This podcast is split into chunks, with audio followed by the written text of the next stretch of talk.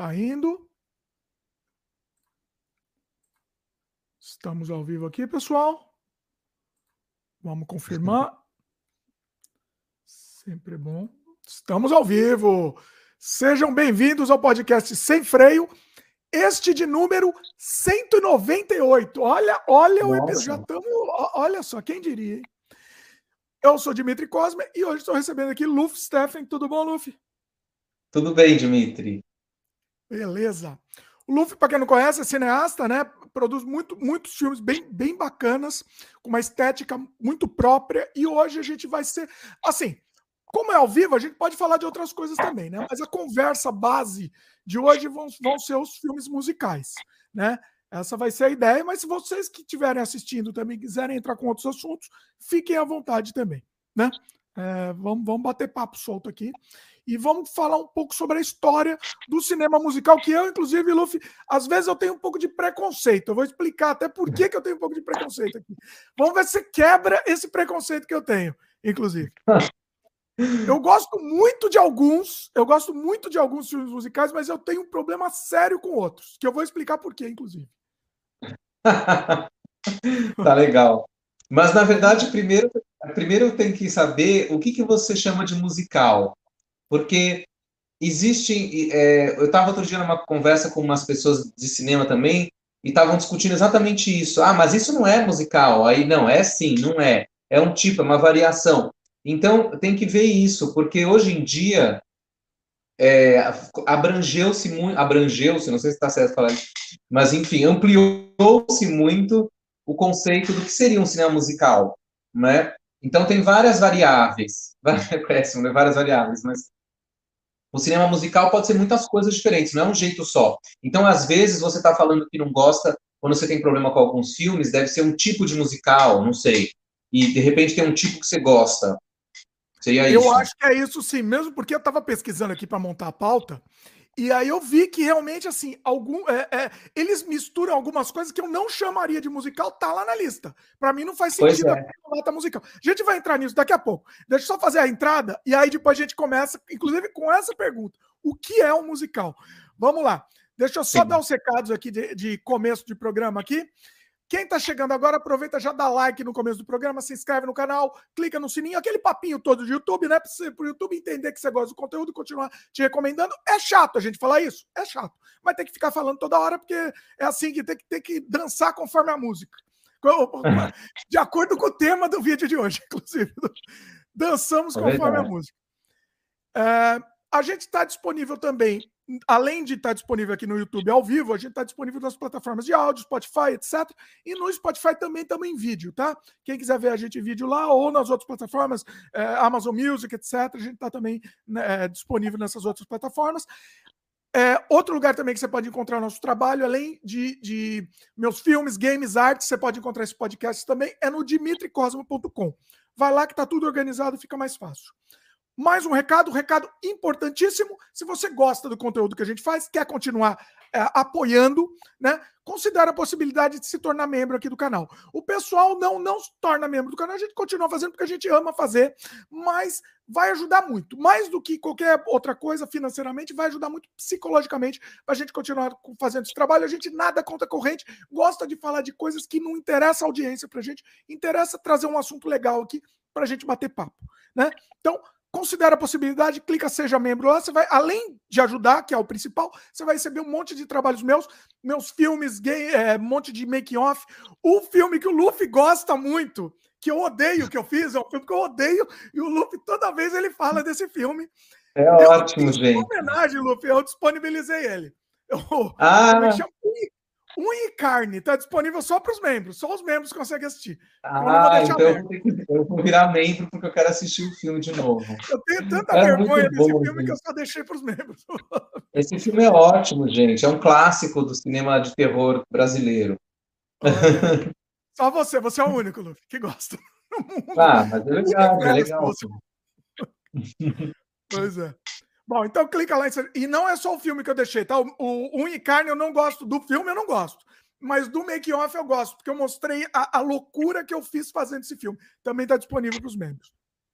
não podia deixar de citar com a participação do Luffy. Eu nunca cito esse filme, viu, Luffy? Só, só tô falando por causa de você aqui. De, de que ano que é esse filme mesmo? Ah, né, 2004, talvez? É, eu lembro. Na época você me mostrou, e acho que você me mandou um link, já tinha link, né, eu acho. E eu acho que não, hein? Não, não é online. É, eu devo ter te mandado um link para baixar, enfim, não sei, porque não tinha nem é, YouTube, né? Era um arquivo digital. Aí eu baixei, assisti. Foi legal. É. Mas eu gosto do filme, acho o filme muito interessante. único, único do, do, mundo. Preciso rever. Olha aí. É, bom, então só para encerrar o jabá aqui, clique em Seja Membro, pessoal, e dá uma olhada lá. Na, dá uma olhada na playlist sem compromisso. Se você se interessar, vai, vai, ser, vai ser uma ajuda muito grande e, e você vai ter um conteúdo muito bacana. Uh, bom, mais ou menos bacana, né? Se a gente contar com e carne, que só, só o Luffy acha bacana. Uh, bom, aproveitando o momento jabá aqui, Luffy, faz, o, faz os jabás aí também, onde o pessoal pode te encontrar, encontrar seu trabalho também. Aproveita aí. Ah, é verdade. Você falou sobre essa questão de falar do tema que você gosta, não se preocupar com a audiência, e eu me identifico totalmente com isso, né? Eu tenho um canal no YouTube chamado Luffy Naftaluf, é, Luffy Naftaluf, né? Que é um canal dedicado à memória da cultura pop do século XX. Então, são, são programas que eu falo sobre coisas da cultura pop dos anos 60, 70, 80, 90. Basicamente, eu falo muito de televisão, novelas, que é um, um, um assunto que eu, eu, eu gosto de pesquisar, novelas antigas, né, claro e o público gosta, então eu falo de novela, mas também falo de cinema, de, de desenhos animados, quadrinhos, música, clips, outros assuntos ligados à cultura pop nostálgica, né? Então, é um canal que está lá, eu, é, eu, o ano passado, retrasado, na, no auge da pandemia, em 2020 e 2021, eu fazia um programa por semana, conseguia manter uma regularidade, porque né, ficava mais em casa. Esse ano de 2022 também é acidentável, gravei alguns programas, mas não estou conseguindo ter a regularidade semanal, porque né, a vida urge, né, a gente acaba não conseguindo. Mas o importante é que eu continuo fazendo o programa falando aquilo que eu gosto, do meu jeito e, e, e, sem me preocupar com a audiência. Tem muita gente que fala, ah, o seu canal é maravilhoso, por que, que não tem 10 milhões de seguidores? Eu falo assim, não sei, deve ser porque eu não faço nada muito comercial, assim, me preocupando com o assunto da moda, né? E também tem outra coisa que me chama atenção nessa coisa de youtuber, que é essa coisa que os canais famosos de sucesso, eles seguem todos o mesmo padrão, né? Muito engraçado. É, até a fotinho lá, o framezinho, é, é, a mesma receita, né? É o mesmo tipo de imagem, com a cara da pessoa fazendo uma cara de doida e uma frase de efeito, geralmente polêmica, né? Para chamar atenção, em letras garrafais. Então, tem uma série de coisas chatas que eu não gosto de fazer no meu canal. E aí não faço, e aí paga-se o preço de não ter, de repente, 10 milhões de seguidores, né? Mas o pior é que, assim, às, às, vezes, Luffy, eu tento fazer isso e nem isso adianta. É, porque. Os outros canais a gente tenta fazer esse padrão aí, porque é, é isso, né? Se você não seguir. Só que não adianta só fazer isso, você tem que fazer exatamente o que ele, o que ele quer e, e, e, fazer clickbait, mentir na chamada. Não mentir, né? Mas, sei lá, fazer um sensacionalismo, pelo menos um não, sensacionalismo na chamada. Falar a palavra. Sensacionalismo. O, problema também é que, mesmo que você faça, o problema que eu acho do youtuber é que a grande parte do público que vê as coisas no YouTube, sei lá, 90% das pessoas que veem coisas no YouTube, elas querem mesmo barraco, vídeos de baixaria, de fofoca. É por isso que esses canais que são Descubra o barraco entre Sarah Jessica Parker e Kim Cattrall em Sex and the City é lotado, porque as pessoas querem saber, ah, vamos ver o barraco, né? Ou então, é, sei lá, baixaria nos bastidores da novela Pantanal, sei lá, qualquer coisa assim. As pessoas querem isso, né? Então é meio triste. Mas eu, eu acho que o YouTube é um sacolão, né? Aquela coisa do sacolão. Procurando bem, se acha coisas boas para comprar. Então, é, tem muita gente legal no YouTube, como você, como eu, e outros canais legais, que são conteúdo, realmente um conteúdo, né? E não é, simplesmente a gente paga o preço, né? A gente, a gente paga o preço por tentar trazer um conteúdo legal. É a vida. Infelizmente, não dá audiência, mas estamos aí, né? Estamos aí. Acho que é, é mais é, é, mais forte do que a gente. Eu, eu, nesse canal, eu fazia uns vídeos que era videozinho de 10 minutinhos que eu fazia de qualquer jeito, assim, com, com aqueles teminha de top 10, sei lá o quê. E aí bombava, milhões de views e tal. Mas não quero, não quero fazer. Quero trazer uma conversa, quero bater papo aqui, vamos, entendeu? É, então, é, é isso. Gente, sabe o que eu acho? A gente, outro dia eu falei isso para um amigo meu que também é youtuber na mesma linha que nós, assim, Ele falou, ah, Luffy, eu não vou tentar. E fora que ele é mais velho até que a gente, né? Mais velho ainda que a gente, se é que isso é possível. E aí ele diz, é, eu não vou ficar correndo atrás, tentando ser jovem, tentando entender os macetes, eu vou fazer o meu, meu que eu quero e o que tiver de público é o público.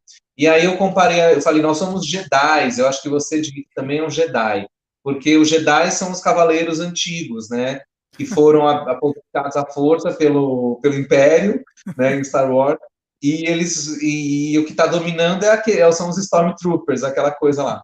Então os Jedi são isso, são é, é sempre tentando voltar para trazer um conteúdo interessante, né? Então acho que tem os Jedi do YouTube. Cavaleiros de uma época, de uma era esquecida.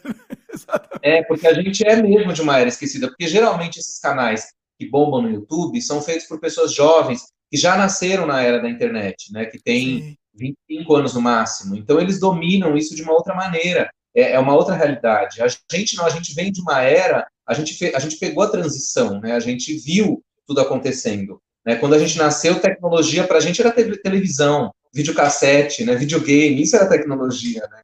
É. Então é muito engraçado. Pois Mas é. enfim, estamos aqui. Estamos na luta, estamos na luta aí, vamos, estamos na, na, na chuva para se queimar, diria o poeta. O Glaucio comentou então, aqui. No canal, siga lá ah, no, no... Ah, fala do seu canal, repete aí de novo.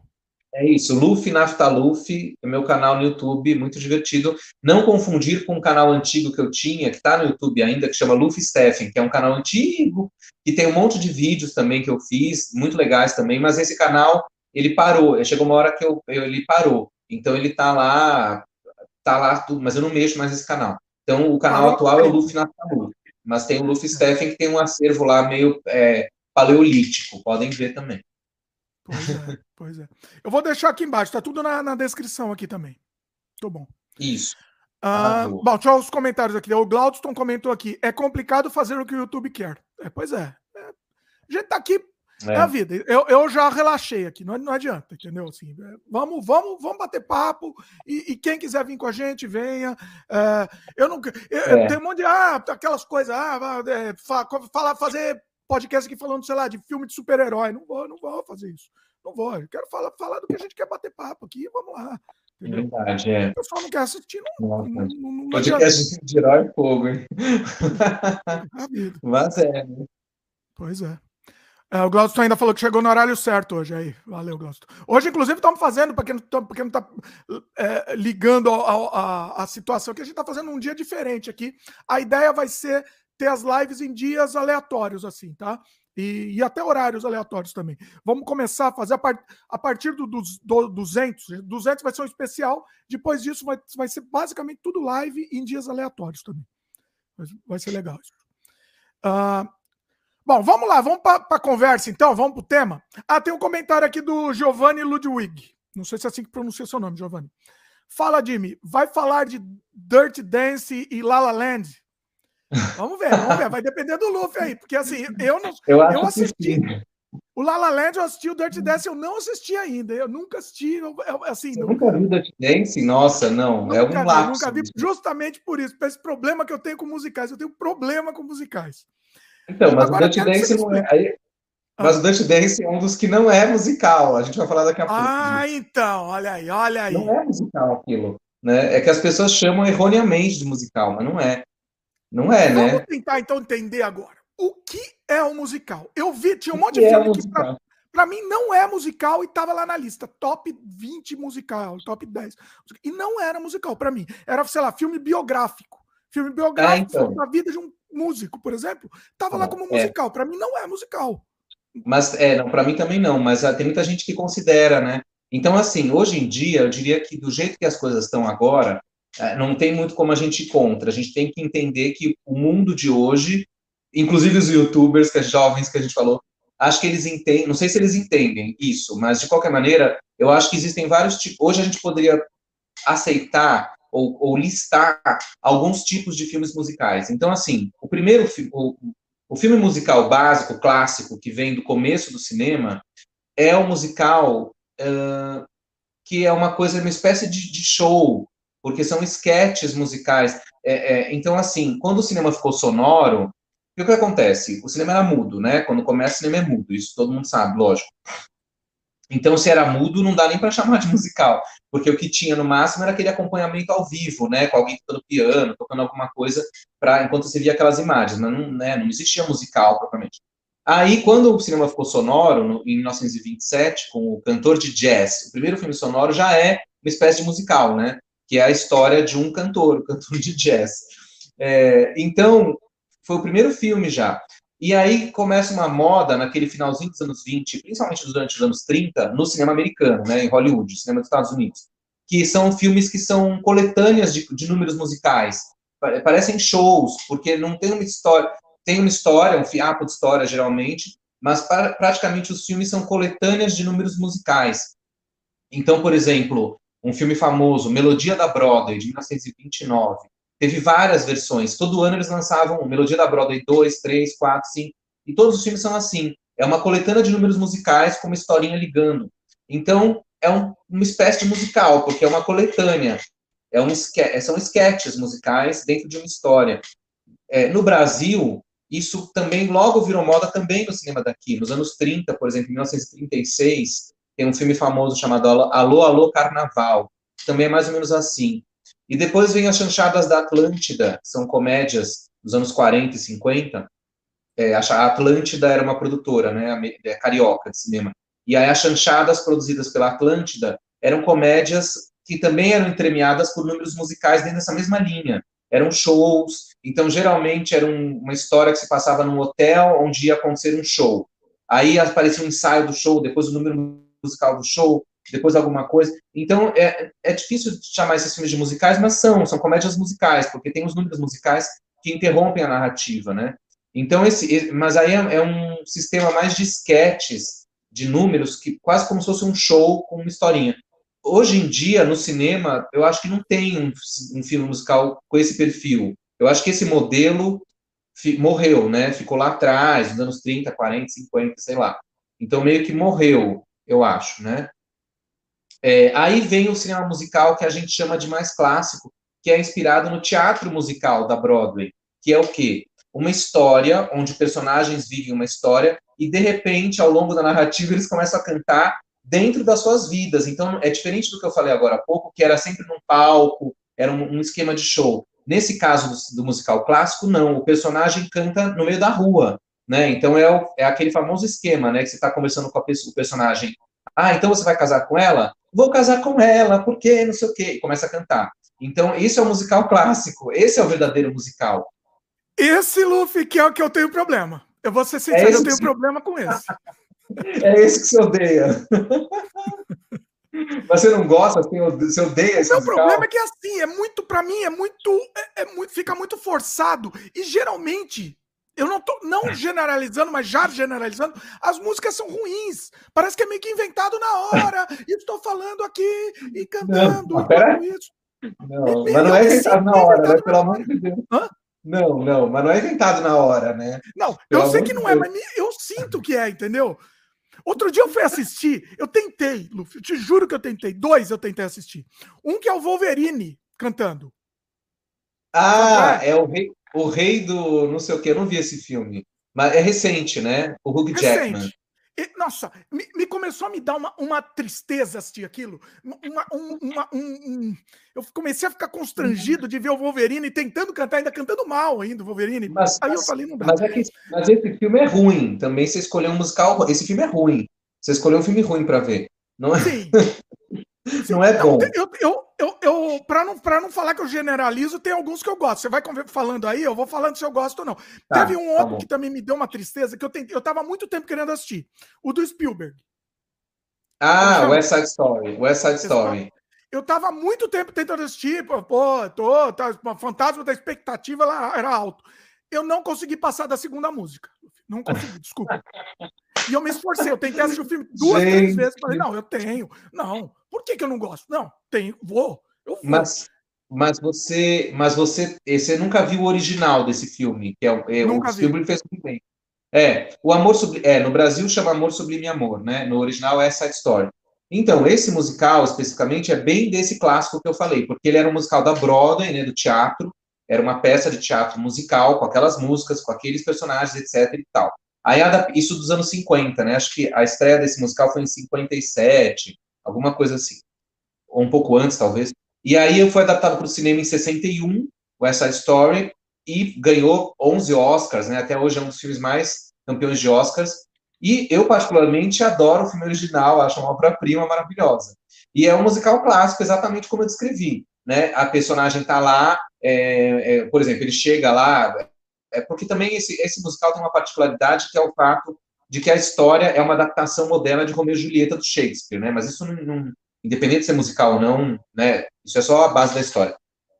Então o cara chega lá na cena do balcão, que no caso ela tá numa nas escadas de incêndio, né, do prédio ali, e aí ele fala Maria, ela, ah, não sei o que, não sei o que lá, e ele já começa a cantar, né? Maria, Maria, enfim. E aí escala lá, não sei o quê. Então, o filme original é maravilhoso. A versão do Spielberg eu gostei, mas eu acho que o original é melhor. Porque é o tipo do musical que é tão clássico, tão clássico, tão clássico, que é melhor ninguém refazer, porque nunca vai ficar bom. Mas claro que o filme de Spielberg é maravilhoso, tá super bom. É, ele fez a lição de casa, é, é, até horrível, um pecado falar isso do Spielberg, né? Ele fez a lição de casa. Mas ele é fez, feito, ele né? fez. Não dá para não falar, é, é, bem feito. É, o filme é totalmente, é perfeito tecnicamente, é digno. Agora, quem não gosta de musical vai odiar mesmo, né? Mas enfim, então esse é o tipo do musical clássico. Então a gente viu que tem um musical que é uma coisa meio reunião de sketches que eu falei, depois um musical clássico, que é esse exemplo do West Side Story, a Noviça Rebelde também é um musical clássico, né? Ela é, se bem que a Noviça mistura um pouco as duas coisas, porque tem hora que eles cantam na vida, por exemplo, ela tá lá no Caramanchão e ele vai lá, se declara para ela, eles começam a cantar. E também tem horas que eles estão cantando em shows, quando eles se apresentam, né? A família Von Trapp, né, cantando. Então é uma esse musical é um híbrido, porque tem a parte clássica e a parte show, onde o personagem está cantando dentro de um show né? Mas então ele mistura. Aí tem os musicais. Eu gostei, só um parênteses. A noviça eu gostei. Ah, Até a hora que eu assisti, teve uma hora que eu não vou te mentir que eu dormi uma parte. Eu assisti com toda a família aqui, mas teve uma parte que eu dei uma dormidinha. Nossa. eu acordado, eu gostei, Lu. Não, é legal. Bom, é um grande clássico também. Boa, não, sem brincadeira, tô zoando, mas sim, as músicas são boas, porque as músicas são boas. Diferente dessa São... do West Side, porque eu achei que as músicas para mim estavam tudo jogado, era qualquer coisa falando lá para mim, entendeu? E a da noviça me pegou, as músicas me pegaram, gostei. É, então. Você, é, peraí, é só um parênteses, você gosta de qual estilo? Você gosta de todos? Musical. Não, não, de todos não também. Tem musical que eu não gosto. Por exemplo, dessa safra dos anos 60, porque o que aconteceu? No, no, no cinema de Ah, mas depois eu falo isso, não vou me atropelar. Mas é, eu, vamos, eu, vamos, é, vamos manter que você está tá, continuar. É, definindo os, os, os, os é, Vamos continuar nesse, nesse raciocínio. Então tem os musicais que são sketches, como a gente falou, o clássico, e aí tem aquele que é a, a chamada opereta, que é quando é tudo cantado do início ao fim. Que é um exemplo, Evita, o filme da Madonna, é uma opereta. Então é tudo cantado, não tem nenhuma fala que não seja cantada. Então, desde a primeira cena, é tudo cantado. Então, é assim: bom dia, não achei, vou te dar uma xícara de café, sei lá. É tudo cantado de ponta a ponta. Isso é a chamada opereta. Então, Evita é assim. O Les Miserables também, que é mais ou menos recente o filme, né? Esse eu tentei. Foi esse um do. Acho que o Wolverine trabalha nesse também, não é? Também trabalha, é, também. também. Ele trabalha, ele é o que faz o Jean Valjean, que é um dos personagens eu, eu, ah, eu, eu, tive boa vontade, tá? Desculpa, eu tive boa vontade, mas não deu. É não, mas esse eu acho chato Les Miserables, Les Miserables. Tem gente que ama e, e delira. Eu acho um saco. Então, para tá responder a sua pergunta, tem musicais que eu não gosto. Por exemplo, ah, o Evita, eu Evita eu gosto. Tem gente que odeia Evita. Ah, é horrível, a Madonna está péssima. Mas eu gosto do filme da Evita. Já o Les Miserables eu acho um saco. Então, isso é opereta, é filme que é cantado o tempo inteiro. Outro exemplo, não sei se, talvez esse você conheça ou goste, que é o Tommy, da banda The Who, sabe esse filme de 75? Nunca Tommy, assisti, era... nunca assisti, mas eu gosto. Eu, eu, eu gosto da ideia. E o, eu ah, sei, você gosta da ideia. Trecho. Eu nunca assisti, mas eu gosto, foi foda. É, o, o, Tommy... Eu, gosto Tommy do Rock Horror Show. Rock Horror Show ah, vale.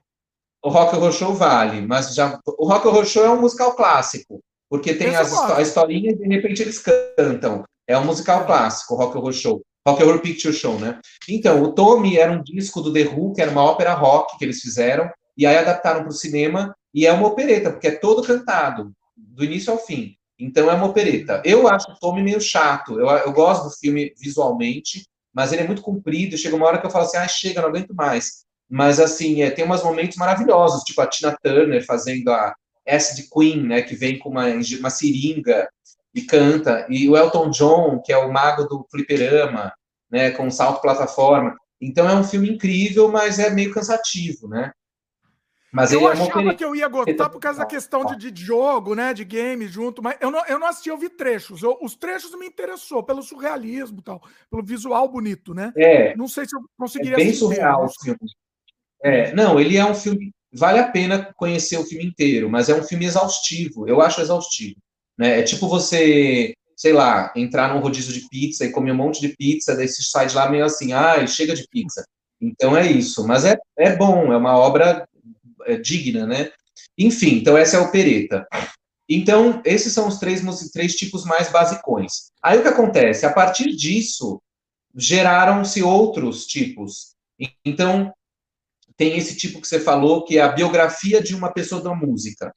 E não é musical, porque na verdade é, é uma biografia, é, um, é a, a, vida de alguém, e que aí esse alguém canta dentro da sua carreira, mas não é musical. Então tem 500 filmes desse tipo. Eu não considero musical. Esses filmes são dramas, são dramas biográficos de alguém que canta, mas não são filmes musicais. Então, sei lá, tem 500 mil exemplos, como A Rosa, com a Bette Davis, que seria a história da Janis Joplin, é, The Doors, com a, que é a história do Jim Morrison, né, pelo Oliver Stone. Tem zilhões de exemplos, e no Brasil também, ultimamente, essa moda está em alta, né? Tem o filme da Elise, o filme do Tim Maia, o filme não sei de quem, do Cazuza. Esses filmes não são musicais. É Cássia Eller, não, Cássia Eller não tem, né? Não sei. Tem documentário, né? O, mas esses filmes não são musicais, são cinebiografias de astros da música. É completamente diferente, né? Não é um gênero musical, porque o artista aparece cantando na, no show, na, na, na carreira dele, e não na vida.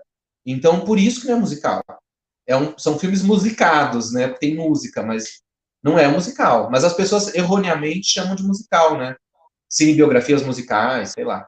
É, e aí uma outra vertente, então a gente já chegou em quatro vertentes. E aí uma quinta vertente é o musical dançado, que é aí que entra o Dirty Dancing, que, que também não é musical, ah. que é assim, que é quando é dançado. Então, por exemplo, em Balas do Sábado à Noite.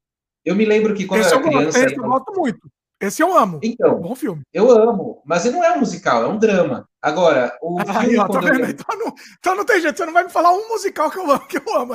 É, esse aí é um drama, não é, não é Esse musical. não é musical. O que aconteceu com o Embalo Sábado à Noite é o seguinte, como era um filme que tinha muita música, várias cenas onde o Travolta dança e outras pessoas dançam na discoteca, erroneamente, alguém, não sei, resolveu que o filme era musical, mas não é.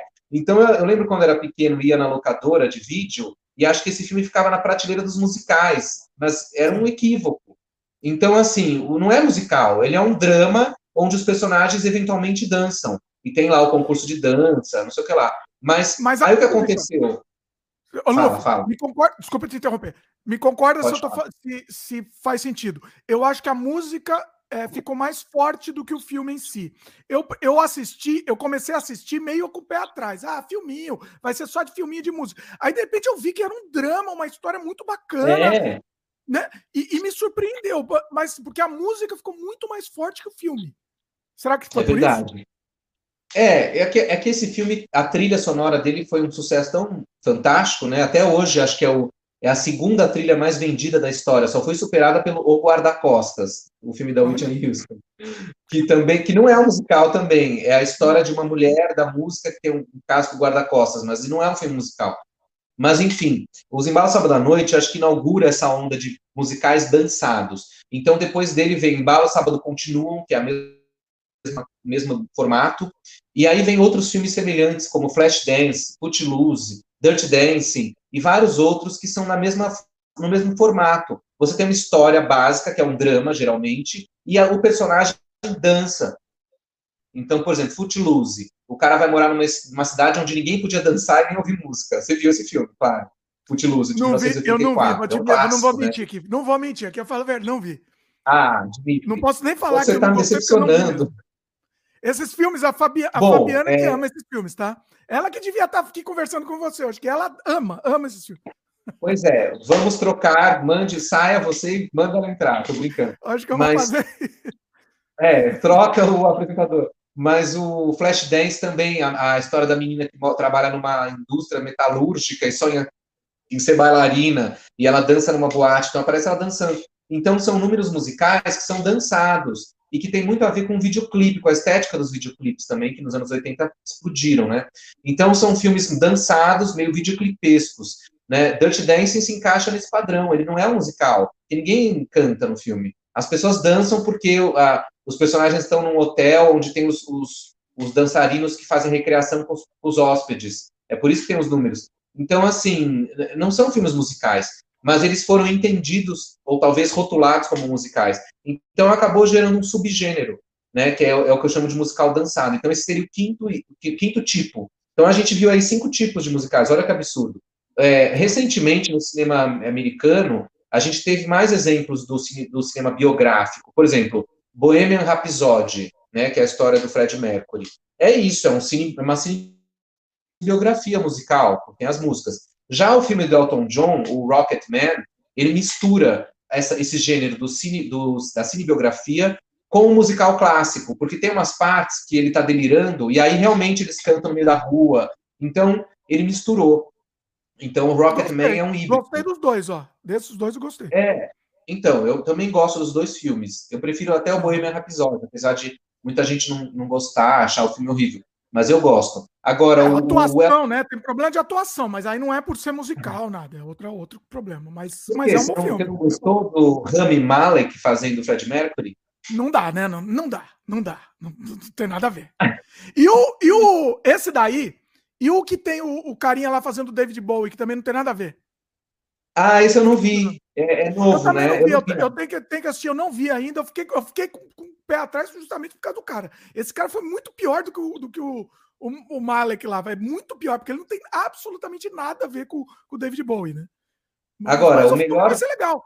A narrativa acho que vai ser interessante. Como narrativa, acho que vai ser legal. Né? Mas a melhor biografia do Bowie já foi feita, que é o filme Velvet Goldmine, de 98, que é uma biografia disfarçada do Bowie. Você viu esse filme? Ah. Não. Esse eu sei é qual, que cada um faz o papel, um monte de gente faz o papel dele, né? Não, não, não, não é, é um ator só. É... Ah, então, então não vi. Não, você está tá confundindo com o filme do Bob Dylan. É o Bob ah, Dylan. Ah, Bob Dylan, nossa, olha. Você vê que, que é o... Não, é o filme, como é que chama? Não Estou Lá. Que é, não estou lá, é verdade. É cada pessoa, várias pessoas fazem Bob Dylan. Tem o Richard Gere, não sei mais quem fazendo Bob Dylan. Tem vários Bob Dylans. Né? Mas esse filme do Bob Dylan é o mesmo diretor desse do Velvet Goldmine, que é o Todd Haynes, que é um diretor americano.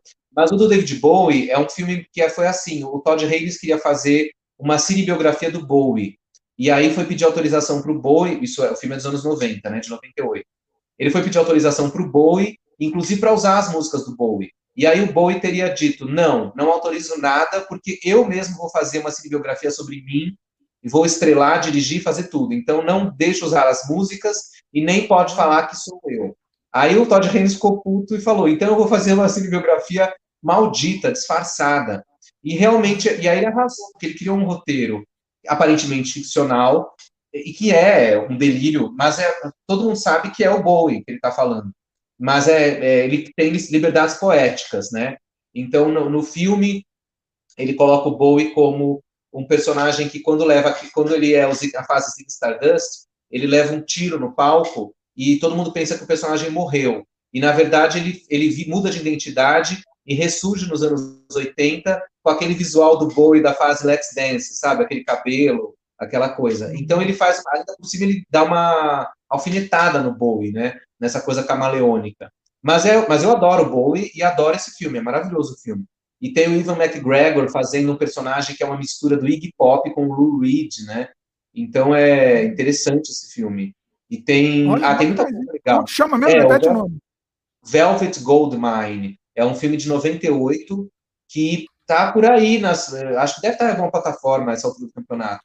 E, e tem o Christian Bale, que faz um jornalista que tem que investigar o sumiço desse popstar. É bem legal o filme. E, e aí o que, que ele fez? Ele usou músicas de outras bandas do glam rock, que não seja o David Bowie, já que o Bowie tinha proibido, e também foi feita uma trilha original, composta para o filme com, com, com, com, a, com artistas daquele momento, dos anos 90, fazendo músicas como se fossem da época do glam rock. Então é um filme maravilhoso. E aí ele virou, é um filme que é uma cinebiografia disfarçada, então tem os números musicais, ele também é meio híbrido, porque tem momentos que as pessoas estão cantando nos shows e tem momentos que cantam em delírios. Então tem isso também. O musical permite essa coisa do delírio, né? Que é um pouco, acho que o que você não gosta, essa coisa delirante, né? É que me sai, é, eu saio da narrativa. Esse é o grande problema, eu acho, né? Eu, Mas é para isso que existe. Mentira, mentira. Oi? Mas é para isso que existe, é para sair da narrativa. O, o, musical, ele é um gênero equivalente ao terror que você gosta tanto. Porque o terror também, o musical e o terror são os gêneros cinematográficos que são chamados de suspensão da realidade, que você tem que acreditar numa coisa que não existe. Porque o terror é assim também, né? É uma suspensão. Você tem que acreditar naquele universo porque aquilo supostamente não existe. E o musical é a mesma coisa, não existe porque ninguém está cantando no meio da rua. Então, o, o, musical e o terror são os gêneros de suspensão do cinema. E por isso são fascinantes. Agora, é claro, tem gente que odeia musical porque não gosta do gênero, não, não tem que forçar a barra também, né? É como a gente falou agora de filme de herói. Eu odeio filme de herói, então pronto, eu não sou obrigado a ver. Quem quiser que veja. Pois é. Não, Ai, eu entendo, mas eu acho que o que mais me, me, me faz não gostar são quando, quando eu sinto que é e muitos aconte acontece isso com muitos. Aí já me tirou do filme, eu já não consigo nem terminar o filme. Quando a música tá muito inventada, do, me sinto que tá inventando no, na hora. Quando eu sinto que tá inventando na hora a música, eu sei que não tá. É, é, é um, porque parece que eu estou falando aqui, cantando. Parece que ele tá inventando na hora. Eu já, eu já perdi o saco. Desculpa. Ai, gente, mas esse, isso é muito engraçado, essa sua percepção do negócio. Quando a música me prende, eu, eu, eu vou, entendeu? Tipo o Rock, o Rock Horror Picture Show, eu, me prenderam as músicas, eu gostei das músicas. Mesmo, entendeu? Mesmo tendo aquela coisa do, do no diálogo musical, me prendeu, então eu vou. Então eu gosto. Mas peraí. O La La Land, será né, que perguntaram aqui do La La Land, por exemplo. La La Land é desse jeito também, né? É... é, o La La Land é um musical clássico, porque os personagens cantam no meio da rua. Então, é um musical clássico e ele faz uma homenagem a vários musicais famosos do cinema. Então, nesse caso específico, ainda tem o, é, o problema não, ainda tem a característica do Easter egg, né, que é aquela coisa que hoje em dia o pessoal faz, que é cada cena tem uma referência a algum filme, descubra de onde veio aquilo.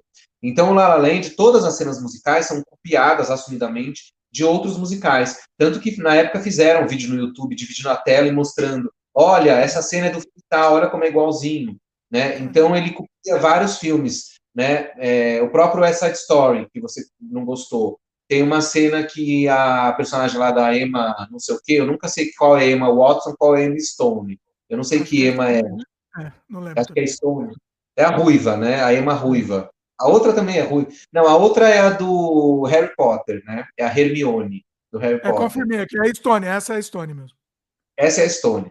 Então, é. a Emma Stone, ela, tá, ela vai trocar de roupa, sei lá, no, na casa, e aí ela fica é, pondo vários vestidos e a amiga ajuda. E aí aquela cena é igualzinha a uma do West Side Story, né?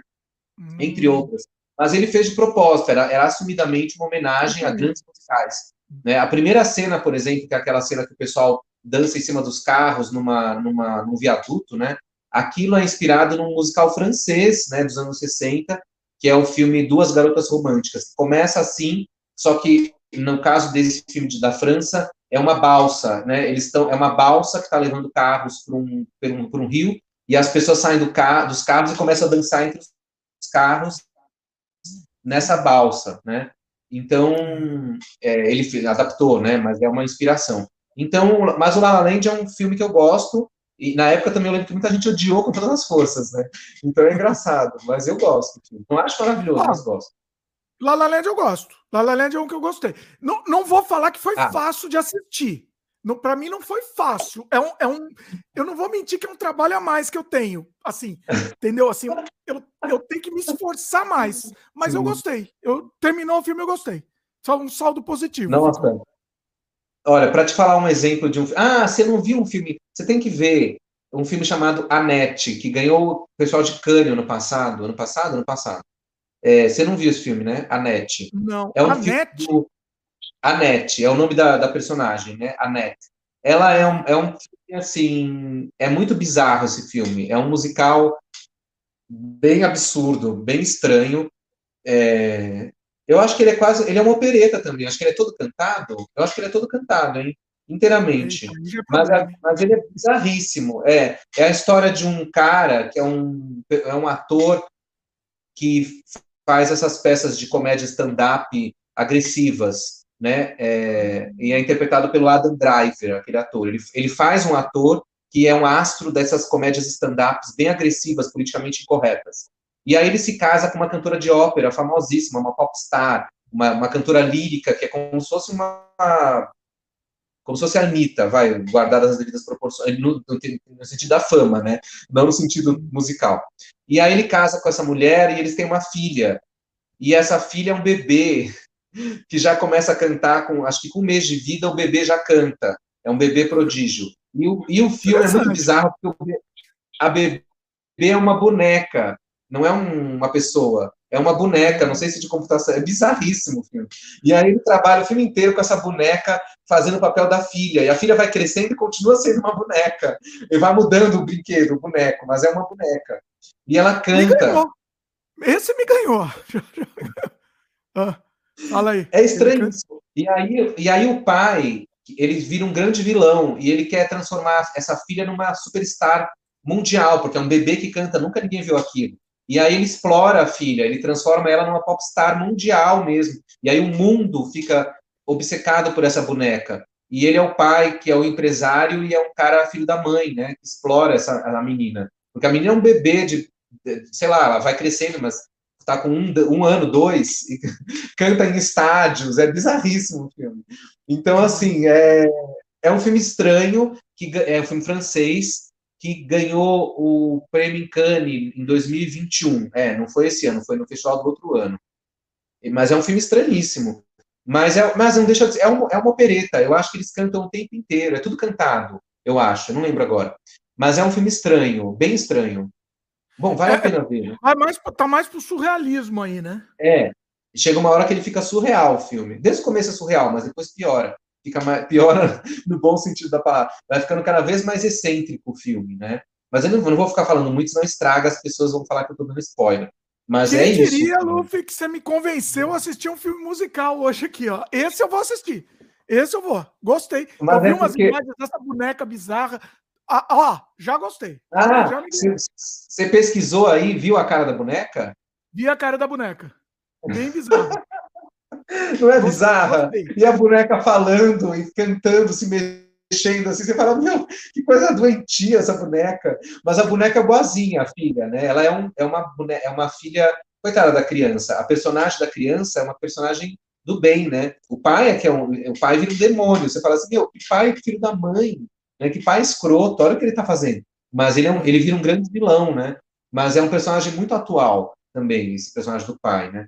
Mas é, mas é um filme interessante, sim. Então, digamos que é uma modernização do musical, sei lá, uma espécie de musical moderno. E, e aí tem esses filmes, La La Land, é, é, em termos de musical clássico de Hollywood, né, o La La Land acho que é o exemplo mais recente. Esses que você falou, o do Hugh Jackman, que é o rei não sei das quantas, ele trabalha num circo, não é esse que você falou que você não conseguiu ver? Eu acho que ele trabalha num ah, circo, não é? Será que foi esse? Eu não lembro, nem lembro. Vou te falar a verdade, não, é, Talvez. É o rei. Só, antes, o rei antes de você entrar nele, peraí. Só deixa eu mostrar para quem tá vendo aqui, ó. ó, ó dá uma olhada na boneca aqui, ó. A boneca É isso mesmo. É muito. A boneca... É, eu gostei. Olha, olha que, que, simpatia. Aí já, já, já me ganhou. Muito bom. É a net. Porque, ele, porque a boneca contracena com os atores reais. E, e, é muito bem feita a boneca. No sentido. É. Claro que é assumido que é uma boneca, né? Então ninguém tá querendo enganar ninguém ninguém, sabe-se que é, um, é uma boneca. Eu não sei também se isso foi uma opção, porque seria muito difícil trabalhar com um bebê. Como fazer um bebê cantar, se o bebê ainda nem fala? Então, talvez é, tenha sido por isso, né? A escolha de fazer um, técnica, né? um, um personagem feito. É. é, que eu acho interessante esse tipo de, de recurso, né? Eu acho legal. E o cinema permite isso também, né? Eu, eu gosto de filmes estranhos, porque isso é uma outra coisa que eu. Isso que eu gosto de musicais também. Porque o musical, ele não é realista. O musical sempre vai ser uma coisa fora da casinha, por causa disso que você é. falou. Porque a pessoa começa a cantar e fica louca. o que é isso? Não existe isso, tá louco? Então, eu gosto que sai da casinha. E o cinema Peraí. mundial, nos últimos anos, principalmente no Brasil, é um cinema muito tá dando uma realista. Sempre. É muito, todo mundo quer fazer um filme, a vida como ela é. Travou? Ah, voltou. Acho que agora Jura? tá. Como que, eu, onde eu estou? Voltou? Acho que tá voltando. Que estranho. Vai. Será que foi a minha internet? É, a sua estou imagem aqui, não tá muito boa, tá mas vendo? se o som tiver bom e, e tiver. É que tem hora que o som tava travando. Agora talvez tenha voltado. Vai lá. Hum. Emenda aí. Mas você tá me vendo? Eu tô te tá, vendo, tá, tá mas é certo? que o som, Fala aí. O som às vezes dá uma travadinha, entendeu? Aí, aí perde o fluxo da conversa, mas vamos tentar. Vai lá. Acho que voltou. Tá, mas qual foi a última coisa que você ouviu? Qual foi a última coisa que eu do... falei? Não, não, é, deu para entender, mas deu uma travada, né? Ele dá umas picotadas, mas vai lá, segue, segue o fluxo. Eu estava falando que o cinema brasileiro e mundial, mas principalmente o brasileiro, é muito realista. É a vida como ela é. As pessoas querem fazer filmes que são a realidade. Então, é muito difícil encontrar no cinema brasileiro filmes que saem da casinha. Principalmente musicais, quase não tem, né? Então, é, tá todo mundo muito querendo fazer o realismo, querendo reproduzir a realidade. Ah, eu vou fazer um filme sobre o tráfico no morro. E aí é o filme do tráfico no morro, né? Então, é, o que eu acho legal dos musicais é você sair um pouco disso e fazer coisas loucas no cinema, né? Como esse filme da boneca. Pois é. Inclusive o Luffy, tá, você tá fazendo um musical, né? Alô, Dimitri? Agora você que travou para mim. Eu travei agora? Eita, nós. Fala aí. Voltei? Voltei? Hum. Como é que tá? Eu tô, a gente tá te ouvindo bem. É. Tá, tá ouvindo Voltou. Não, você deu uma travada na imagem. Tá. A sua imagem, a sua imagem para mim tinha ficado parada, assim. Ouvindo, ficou tá parada. beleza. Tá, aí a gente Eu vai tô ouvindo. Então, beleza. Você, é, inclusive, assim, você tá fazendo, você tá fazendo um filme musical, né? Sim, exatamente. Meu próximo filme é um musical. Por isso que a gente e eu vou falar gostar, disso, né? Dessa vez pra eu vou poder... gostar. Eu vou, eu vou gostar do musical. Não. Você não é obrigado a gostar. Você pode não gostar, mas é um musical. E, mas é um musical. A gente está na fase de finalização do filme e ele deve estrear ano que vem, em algum momento. Então, quem quiser, fique de olho. É, esse filme é um musical que se passa nos anos 80, no Brasil dos anos 80, e a gente utiliza na, na, eu fiz um roteiro baseado em músicas que fizeram parte da infância da geração 80, né? Então, acho que da infância sua também, Dimitri, provavelmente. É por isso que eu acho que vai pegar, então, né? Vai são... pegar na, na nostalgia, né? Isso vai ser legal. É, tem essa coisa da nostalgia. Então, a trilha sonora é composta de sucesso sucessos de Xuxa, Balão Mágico, Trem da Alegria, essas coisas, né? E claro que a gente regravou essas músicas, porque é um musical, então o elenco é um elenco formado. Então a gente regravou as músicas para usar no filme, né, para poder ter a nossa voz. E aí o filme fala sobre uma série de fatores ligados à, à geração 80, né, essa nostalgia dos anos 80, né, da, da infância 80, da geração anos 80. E, ao mesmo tempo, é um filme muito sobre o mundo de hoje, sobre o Brasil de hoje. Então, acho que vai ser bem interessante. E é um filme fora da casinha, como todo musical, claro, né? Mas o nosso é mais. tem umas coisas delirantes. É inspirado muito nesses filmes da infância 80, como Goonies, História Sem Fim, Labirinto, que aliás tem o David Bowie, né? E, e também até em coisas do Brasil, como Super Xuxa contra o Baixo Astral, por exemplo. E é um musical ele é um musical híbrido, porque tem essa coisa da, dos personagens cantarem na vida e tem os momentos videoclipescos, que são assumidamente videoclipes, né? Então, digamos que ele dialoga também com esses filmes que a gente falou, como Flashdance, Footloose, é, o Grease, nos tempos da Brilhantina, mas o, o Grease é um musical, né? Clássico. Mas o filme tem muito de Grease, de Xanadu também, esses filmes assim. Já é um musical clássico também, né? Então a gente está na fase de finalização do filme O filme se chama Nós Somos o Amanhã, que é uma música da famosa da, na voz da Xuxa, né? Que a Xuxa gravou em 87. E aí o filme tem, essa, é, tem esse título. Quem quiser já pode acompanhar as redes do filme, que são Twitter, Facebook, Instagram. Nós Somos Amanhã, nos três casos, e acompanha as notícias do filme. Estamos na fase de finalização e o ano que vem o filme será lançado em algum momento. Fiquem de olho, estaremos divulgando.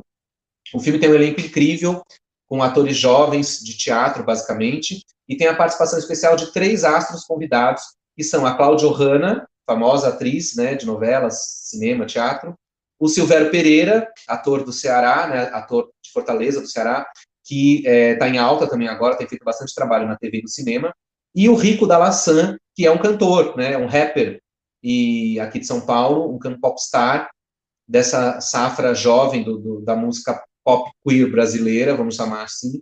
Então, esses três astros são os convidados do filme, os guest stars, né? Enfim, é isso. Nós somos amanhã em breve nas telas, telinhas telonas do Brasil e do mundo. Esperamos que dê tudo certo. Quando, quando depois que eu, eu vou assistir depois, a gente faz um outro também comentando comentando sobre a produção especificamente. Vamos, vamos combinar depois. Eu Sim. quero assistir primeiro, depois a gente aí a gente faz já, já Sim, conversando você, especificamente. Vamos, né? Você tá, você mora no Canadá, né? Em que cidade? Eu moro em Vancouver. Ah, porque tem um famoso festival de cinema em Toronto, né?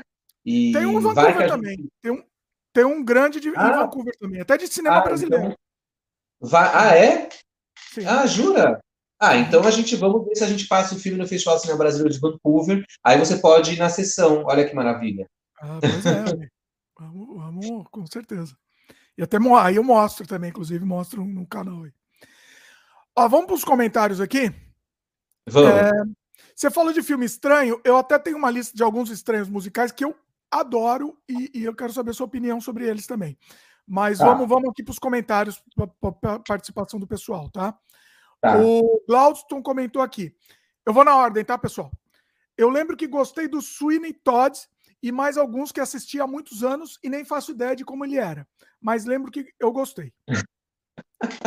o Sweeney Todd é, é do, do, aquele do, do Tim Burton, né? É, o Sweeney Todd é, uma, é um musical também da Broadway, não, acho que não é da Broadway, é de Londres, né? Acho que é londrino mas é um musical de teatro que o Tim Burton adaptou para o cinema. Então, é aquilo ali mesmo, mas é veio do teatro, é uma peça, né, um espetáculo. Você gosta aquilo. dele? Não. O que, que, você acha? Eu nunca, vi, eu nunca vi o filme. Eu já assisti uma montagem de teatro aqui no Brasil que teve, mas eu nunca vi o filme. Eu acho que deve ser legal. Eu acho que a escalação de elenco foi muito boa, porque o Johnny Depp, para esse tipo de personagem, funciona, né? E a Helena Bonham Carter também, né, que são os personagens centrais do filme, né? E eu acho, então eu acho que deve ser bom, mas eu não vi o filme, então por enquanto eu não posso opinar, tem que dar uma de Glória Pires, né? Prefiro não opinar. Ó, oh, Glaudson, você estava falando das vertentes do, dos musicais, o Glaudson levantou mais uma, que eu acho que também talvez seja uma outra vertente. Uma dúvida: os filmes infantis da Disney são, na maioria, musicais, ou estou enganado? É, é verdade. Mas aí não, ele, eles são musicais infantis da Disney, mas eles estão inseridos no musical clássico, porque os personagens cantam no meio da vida, né? Por exemplo, a Bela e a Fera. Começa a Bela catando flores na aldeia, ela começa a cantar aqui numa louca. Aí todos os personagens da aldeia começam a cantar também, a mulher batendo bolo, o cara consertando um pneu. Então é musical clássico. Então, assim, não deixa de ser musical clássico. Então ele não, não é uma outra vertente. Ele é um musical clássico da Disney infanto-juvenil mas ele está no clássico também, né? Eu acho. É, ainda está dentro daquelas vertentes, ele não, não, é diferente daquilo, né? Mas realmente quase todos os, os desenhos da Disney têm músicas, né? Porque alguém um dia deve ter inventado lá na Disney que, que para pegar o público infantil precisa ter música, sei lá, não sei, né? Mas é um padrão da Disney. Uma regra, Mas, né? Era uma regra. Era uma regra. Tem alguns que não são, tem alguns que são videoclipescos. Por exemplo, é, um musical, um desenho da Disney que eu gosto é o Bernardo e Bianca, que é da minha época, do final dos anos 70. Olha. O Bernardo Bianca, ele não é um musical. Na verdade, ele tem duas ou três músicas que interrompem a narrativa para serem cantadas. Então é clipe, né? Por exemplo, quando eles viajam lá para chegar onde eles precisam ir no pântano, toca uma música, eles dormem lá e toca a música. Mas é um clipe aquilo, né? Não é um musical clássico, porque eles mesmos não cantam, né? Os personagens não cantam na narrativa. Na Bela Fera cantam, foi o que eu acabei de falar, né? Eles cantam no meio da vida. É, sei lá, Frozen, acho que eles cantam, né? Não lembro agora. Então, eu acho que da Disney mistura um pouco. Às vezes é, é videoclipesco, às vezes é musical clássico. A Pequena Sereia é musical clássico, né? Porque eles cantam na vida, né? Então, ela canta, né? Ela vai lá, sobe na pedra e canta. A outra lá, a vilã, que é a Úrsula, canta lá.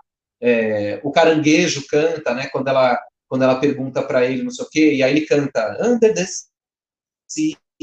Aí todo mundo canta, né? Então, quer dizer, é, é, clássico, é mais para musical clássico a Disney, né? Eu acho. Inclusive, assim, Ai, gente, nos é anos. Eu acho que nos anos 2000 começou a virar até uma certa chacota isso da Disney. Tanto é que o Shrek tem uma cena, né? Que ele vai começar a cantar, nem, nem se atreva a cantar, não, não, é? não tem uma. É uma, uma zoeira como uma espetada, vamos dizer assim. Né? É, eu acho que é sim uma provocação, porque, porque chega uma hora que você é um padrão tão. Fica meio over, né? Esse padrão, fica meio chato também, né? Sei lá. É, agora eu fiquei pensando na Branca de Neve. A Branca de Neve é o primeiro longa da Disney, de 1937. Também ela canta, né? Ela tá lá, lá, lá limpando o chão e cantando que um dia o príncipe vai chegar. Aí ele chega e começa a cantar também. Depois os anões cantam quando eles vão, né? Eu vou, eu vou, estão cantando também, né? E quando eles voltam para casa. Então, é desde o começo já tinha esse padrão, né? Da, da, da Disney, de colocar números musicais no meio da narrativa. Então, acho que os desenhos da Disney é um gênero à parte, mas sempre vai ter um componente musical. Ele, ele é, esqueci o nome da pessoa que comentou, mas ele tem razão, são musicais. Podem ser chamados de musicais, sim. Tanto, e, e, mas eu acho que o que eles estão conseguindo fazer nos novos é colocarem músicas melhores, talvez. É aquela coisa, né? Esse último, por exemplo, eu não, eu, eu não sei, que te pega já. Não, não é melhor, desculpa. Melhor do que falar assim. Música que já te pega na hora, entendeu? que já te, te tá. na hora, a primeira vez que você escuta, você já consegue, você já assimila, vamos dizer. Esse último ah, mas os, é, antigos encanto, né? eram, os antigos também eram assim, ué. Mais ou menos, né? Mais ou menos. Você precisava meio que. Não, se bem, é, sim, sim. Não, dizer, em termos de Disney, eu acho que sim. Mas eu tô dizendo, esse último, Encanto, por exemplo, né? Ah, eu não, eu não vi ainda. Não viu ainda? Bom, bom filme, você vai gostar, esse você vai gostar. Você que gosta de musical, esse tem muita música. E é, e é bom, eu gosto, eu acho bacana. Mas você pega, por exemplo, o Rei Leão, é, a trilha de Elton John, são músicas é. que marcaram tanto que a gente ficaram tão famosas, porque tem gente que ouve aquilo nem sabe que é do Rei Leão, né? Que ouve é, Can you feel the love tonight? Nem sabe que aquilo é do Rei Leão. De tanto que aquilo ultrapassou, né? Porque é o Elton John, é um, né, um grande compositor, um grande popstar. Então, quando também eles chamam essas pessoas para fazer essa tipo de trilha, geralmente supera as expectativas, né? Então, o Rei Leão é um. É um, um a trilha é, um, é, incrível, né? Aquilo. Então, depende também do fim, do, de quem está trilhando aquilo, né? Os trilheiros, né? Os trilheiros é ótimo, os compositores. Mas que mais que as pessoas perguntaram? Tem mais Vamos coisa? lá, mais comentários. O Felipe Oliveira da Silva. Lembro quando o filme Cats foi lançado, todo mundo que criticou e virou Nossa. chacote. Eu nunca Nossa, vi Cats. Não, Luke, Dizem pelo é amor de né? Deus. Aquilo, eu, olha, olha, eu queria bater a minha cabeça na parede com aquilo. Nossa. Você assistiu? Mas você conseguiu ver inteiro? Não, não. Parei, parei em dois minutos de filme.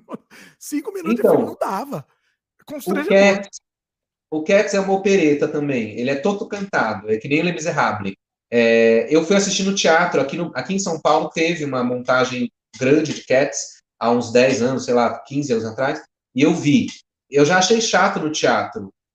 Imagina no cinema. Então, Nossa. Cats é muito chato.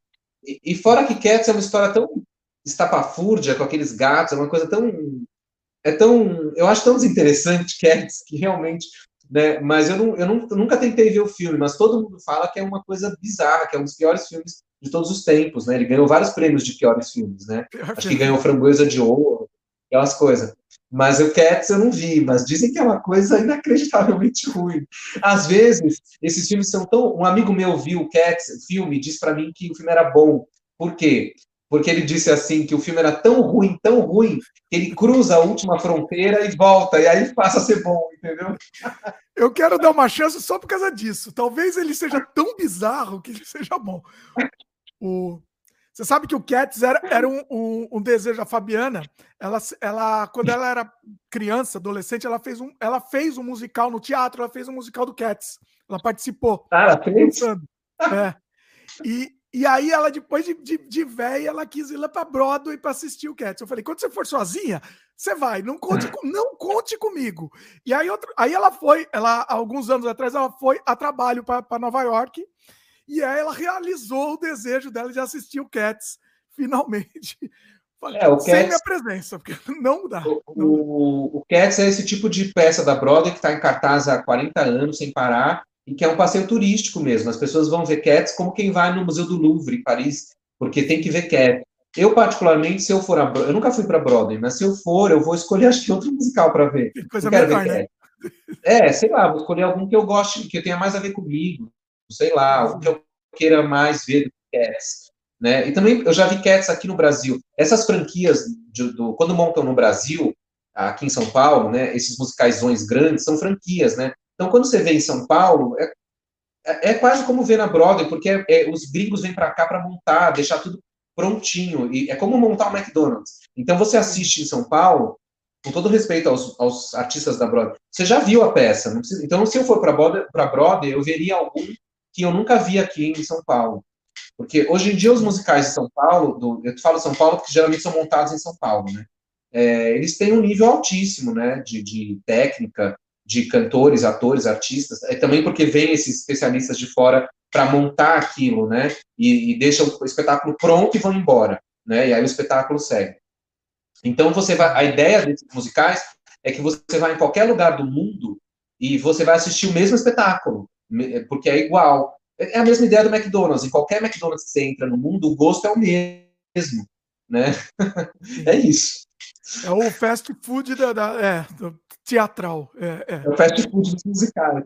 Mas, enfim. O é. que mais que as pessoas perguntaram? Estou curiosíssimo. Bom, Tem mais algum comentou aqui do. Falando ainda do Cats, eu só vi os comentários no YouTube e tenho certeza que, não, que já foi traumatizante o bastante aqui.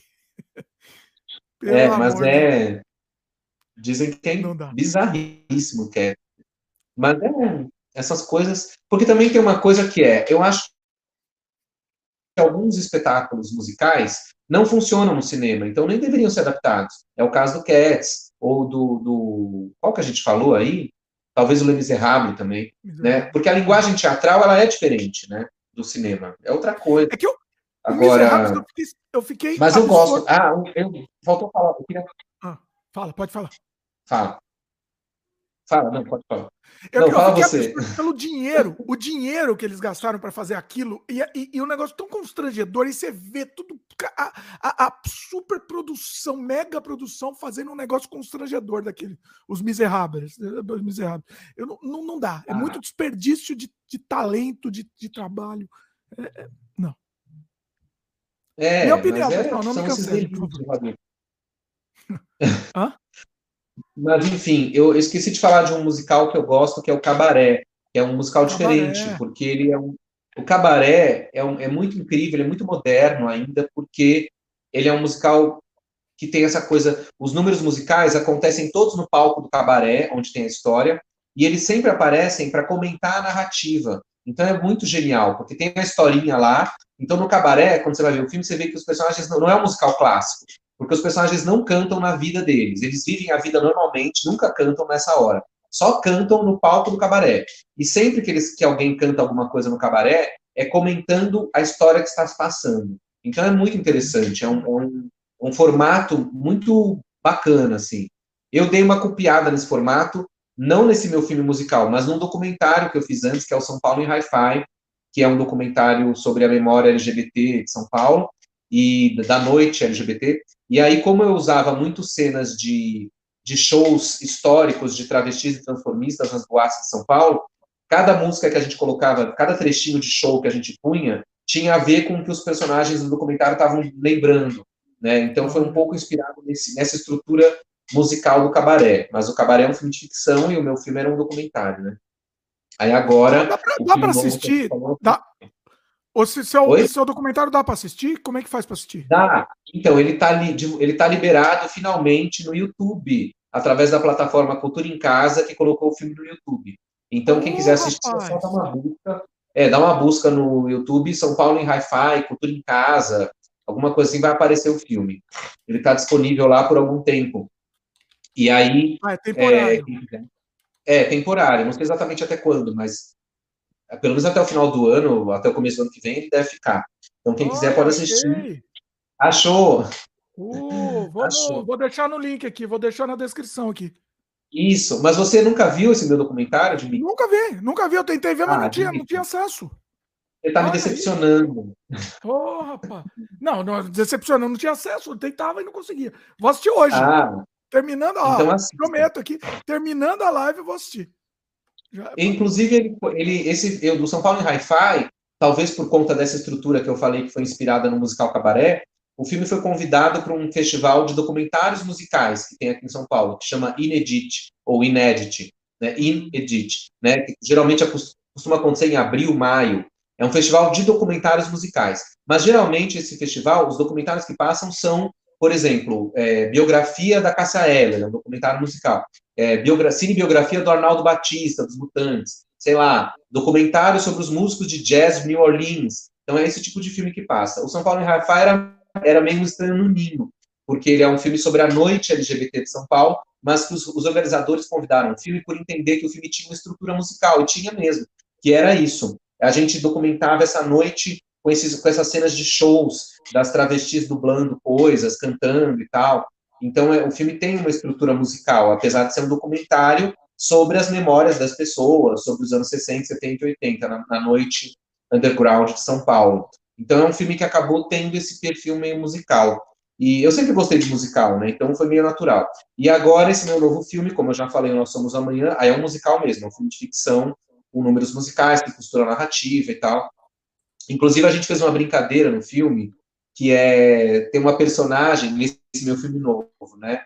Tem uma personagem que passa umas duas ou três vezes com uma placa dizendo: sim, este é um filme musical. Como quem diz, isso é para você, Dimitri, que é para a pessoa que está é assistindo, falar, ah, não acredito. O musical, não, tira daqui.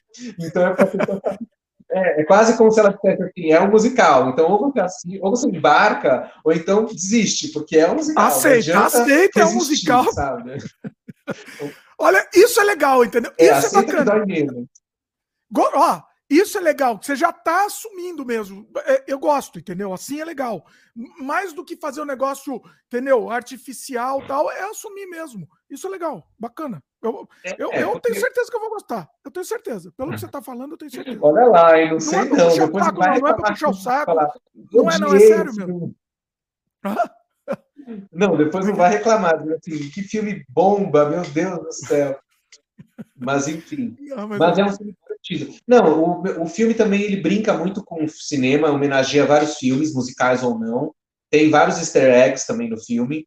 É, e tem uma coisa de debochar do próprio gênero musical, porque como o, o cinema brasileiro não tem essa tradição de cinema musical clássico, eu queria brincar um pouco com isso, né? Falar, pô, ninguém faz musical no Brasil. Não tem, né? Quase não tem. Quando você vai pegar na, na história do cinema brasileiro, tem alguns filmes musicais isolados, tirando essa fase antiga que eu falei da Atlântida, que eram esses esquetes musicais, né? que aí todos os filmes tinham música, que é quase como a Disney, tá? vamos dizer assim, Sim. na época.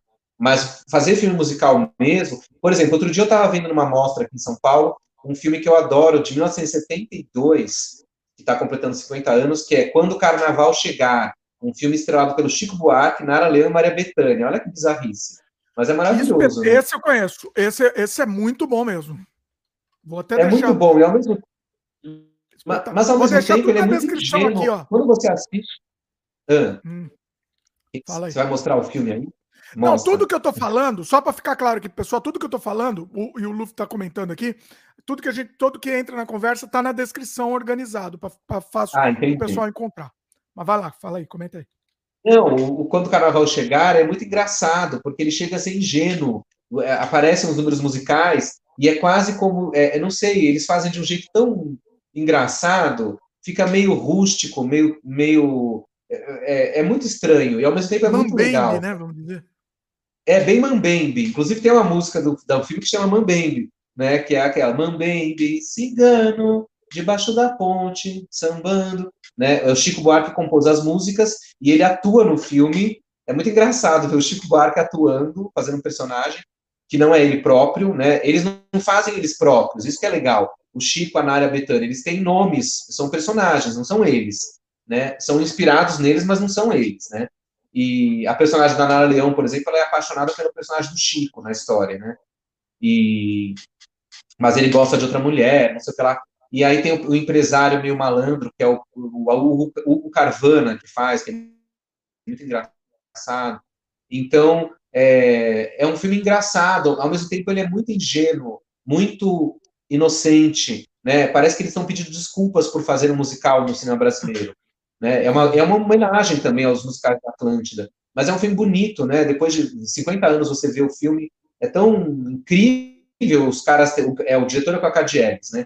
o cara ter tido esse grau de delírio e ter conseguido fazer é muito bom, né, gente? As pessoas têm que aplaudir. Então eu gosto. Mas o cinema brasileiro tem pouco musical, tem muito pouco. Né? É verdade. No sentido mais. Esse filme eu descobri. Eu, descobri esse filme vendo um documentário da Nara Leão, que inclusive é espetacular. Você assistiu? Um documentário sobre é, ela? O, sobre a vida dela? O da, o da Globoplay, que são Globo, é, alguns. É, da Globoplay. assisti. Tem quatro episódios. É, eu assisti, é. eu assisti sim, mas assisti no começo desse ano, já esqueci. Mas era bom. É, mas eu não lembro direito. Também... Não, mas é bom. E, e, eles falam, falam bem do, desse documentário, de, de, desse, desse filme, filme. Falam bastante dele tal, de, da, da produção. Ah, eu lembrei também que o cinema brasileiro tem uma coisa de. Alguns filmes meio estranhos podem ser chamados de musicais também.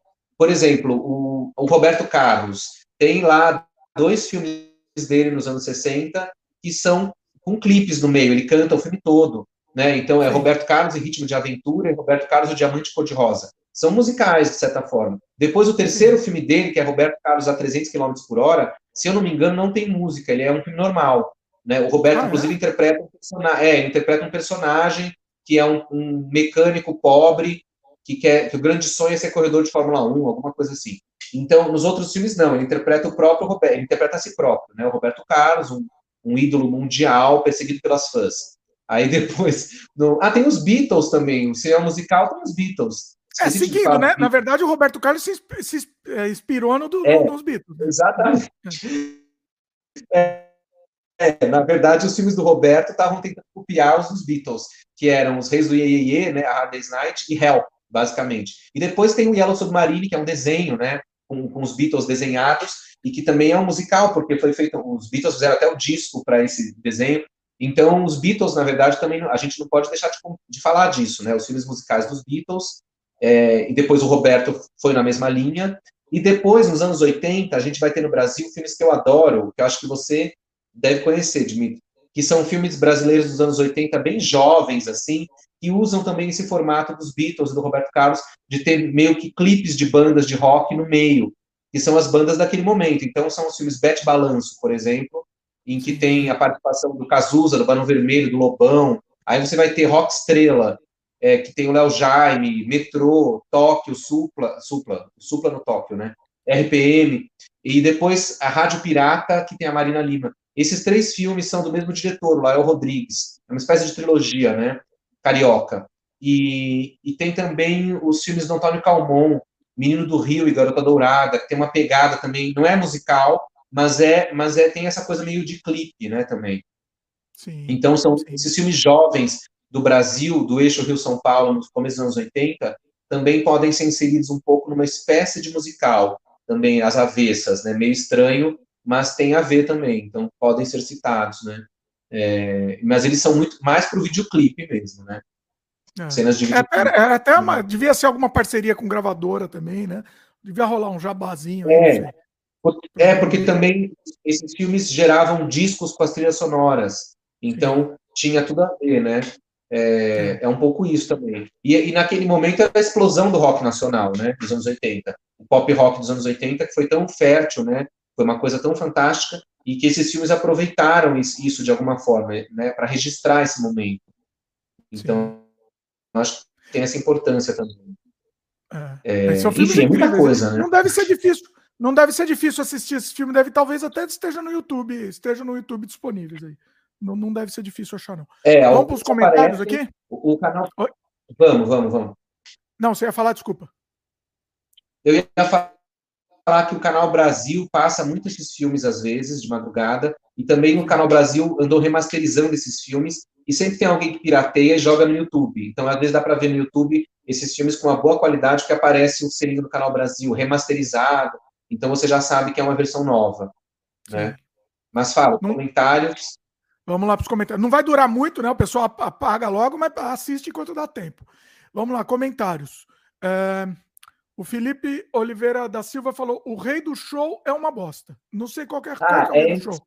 É esse que você falou do Hugh Jackman, que você não gostou. Ah, olha aí. Ah, Gomes está chegando aqui. Salve aí, Gomes. O Felipe também comentou aqui. Embalo, embalo de sábado à noite tem quais situações de drama? Porque a gente comentou que era drama, né? Sim. Ué, é uma história, é o drama uma história, do... uma narrativa nos 70, né? Aquela cara anos 70, assim, né?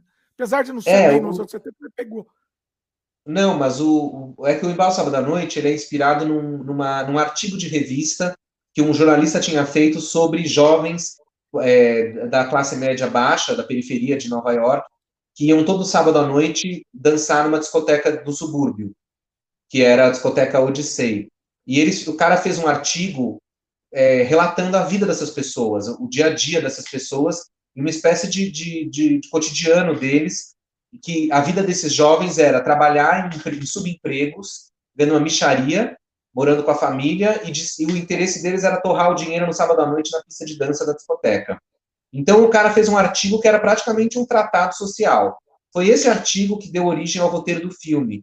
E é o que a gente vê ali, onde tem o personagem do John Travolta, que é um jovem sem rumo, né, um garoto perdido, um, praticamente um débil mental que trabalha numa loja de tintas, ganha uma micharia, a família também é uma família fracassada, pobre, o pai desempregado, a mãe uma religiosa meio fanática, né? Então a vida dele não tem sentido nenhum.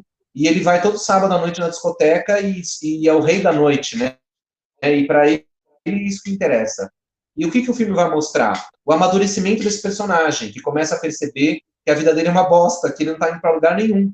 Né? Ele conhece aquela garota que, que é, uma, é uma secretária, né, que trabalha numa, numa gravadora, e ela é ambiciosa e quer sair dali, e quer se mudar, sair do subúrbio e ir para Manhattan, atravessar a ponte, né? Aquela ponte que significa ascensão social. E quem mora do lado de lá da ponte tem uma boa vida, quem mora do lado de cá é uma bosta. Então o filme é sobre isso, é sobre conseguir ser alguém na vida, conseguir se sustentar é, sem ter uma subvida, né? Uma vida que vale a pena. O filme está discutindo tudo isso. Então esse é o grande drama, é, é, o rumo na vida de todos nós. O jovem, o que, que é o jovem? Qualquer grande cidade do mundo é uma pessoa que, que ainda não sabe muito bem para onde ela está indo.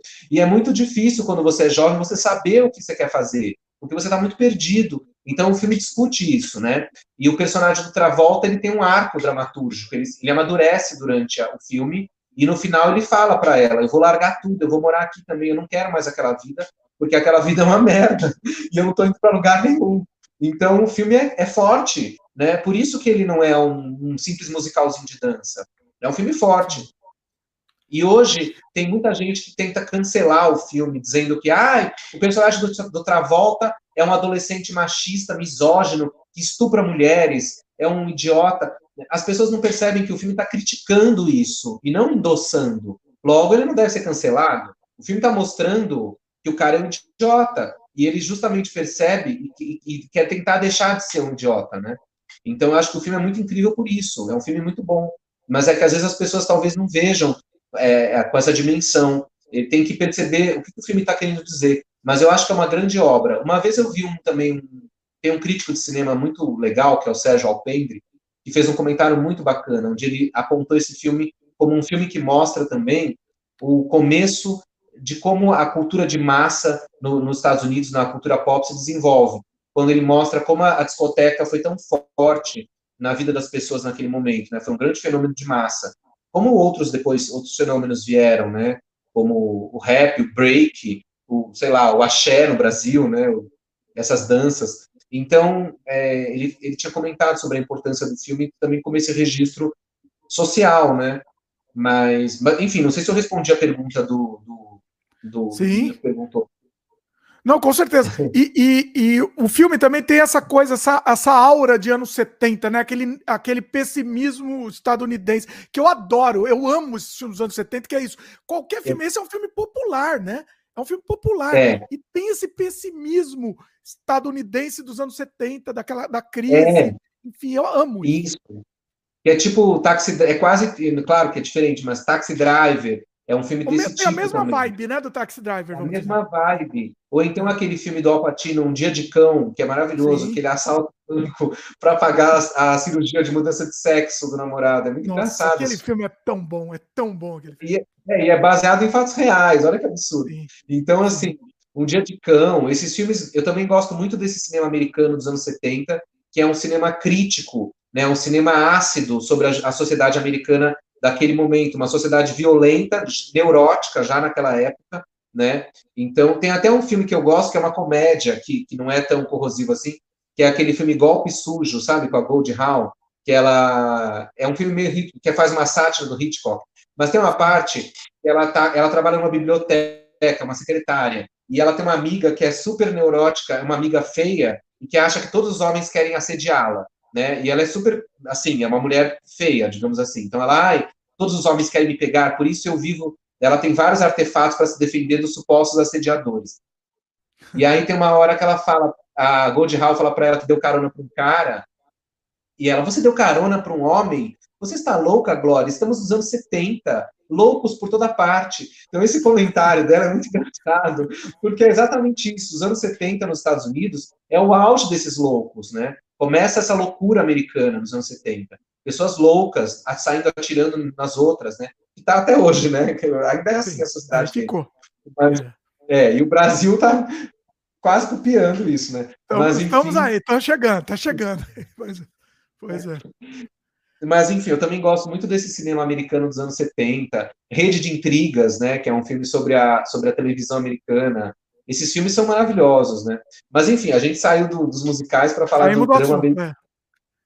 Pois é. O Glaudston comentou aqui. É, sanada a minha dúvida e juntando o tema Disney mais musical e terror. Eu adoro The Nightmare Before Christmas. Acho que em português é o Estranho Mundo de Jack. É, é, é. É, é do Tim Burton também. É Tim Burton, né?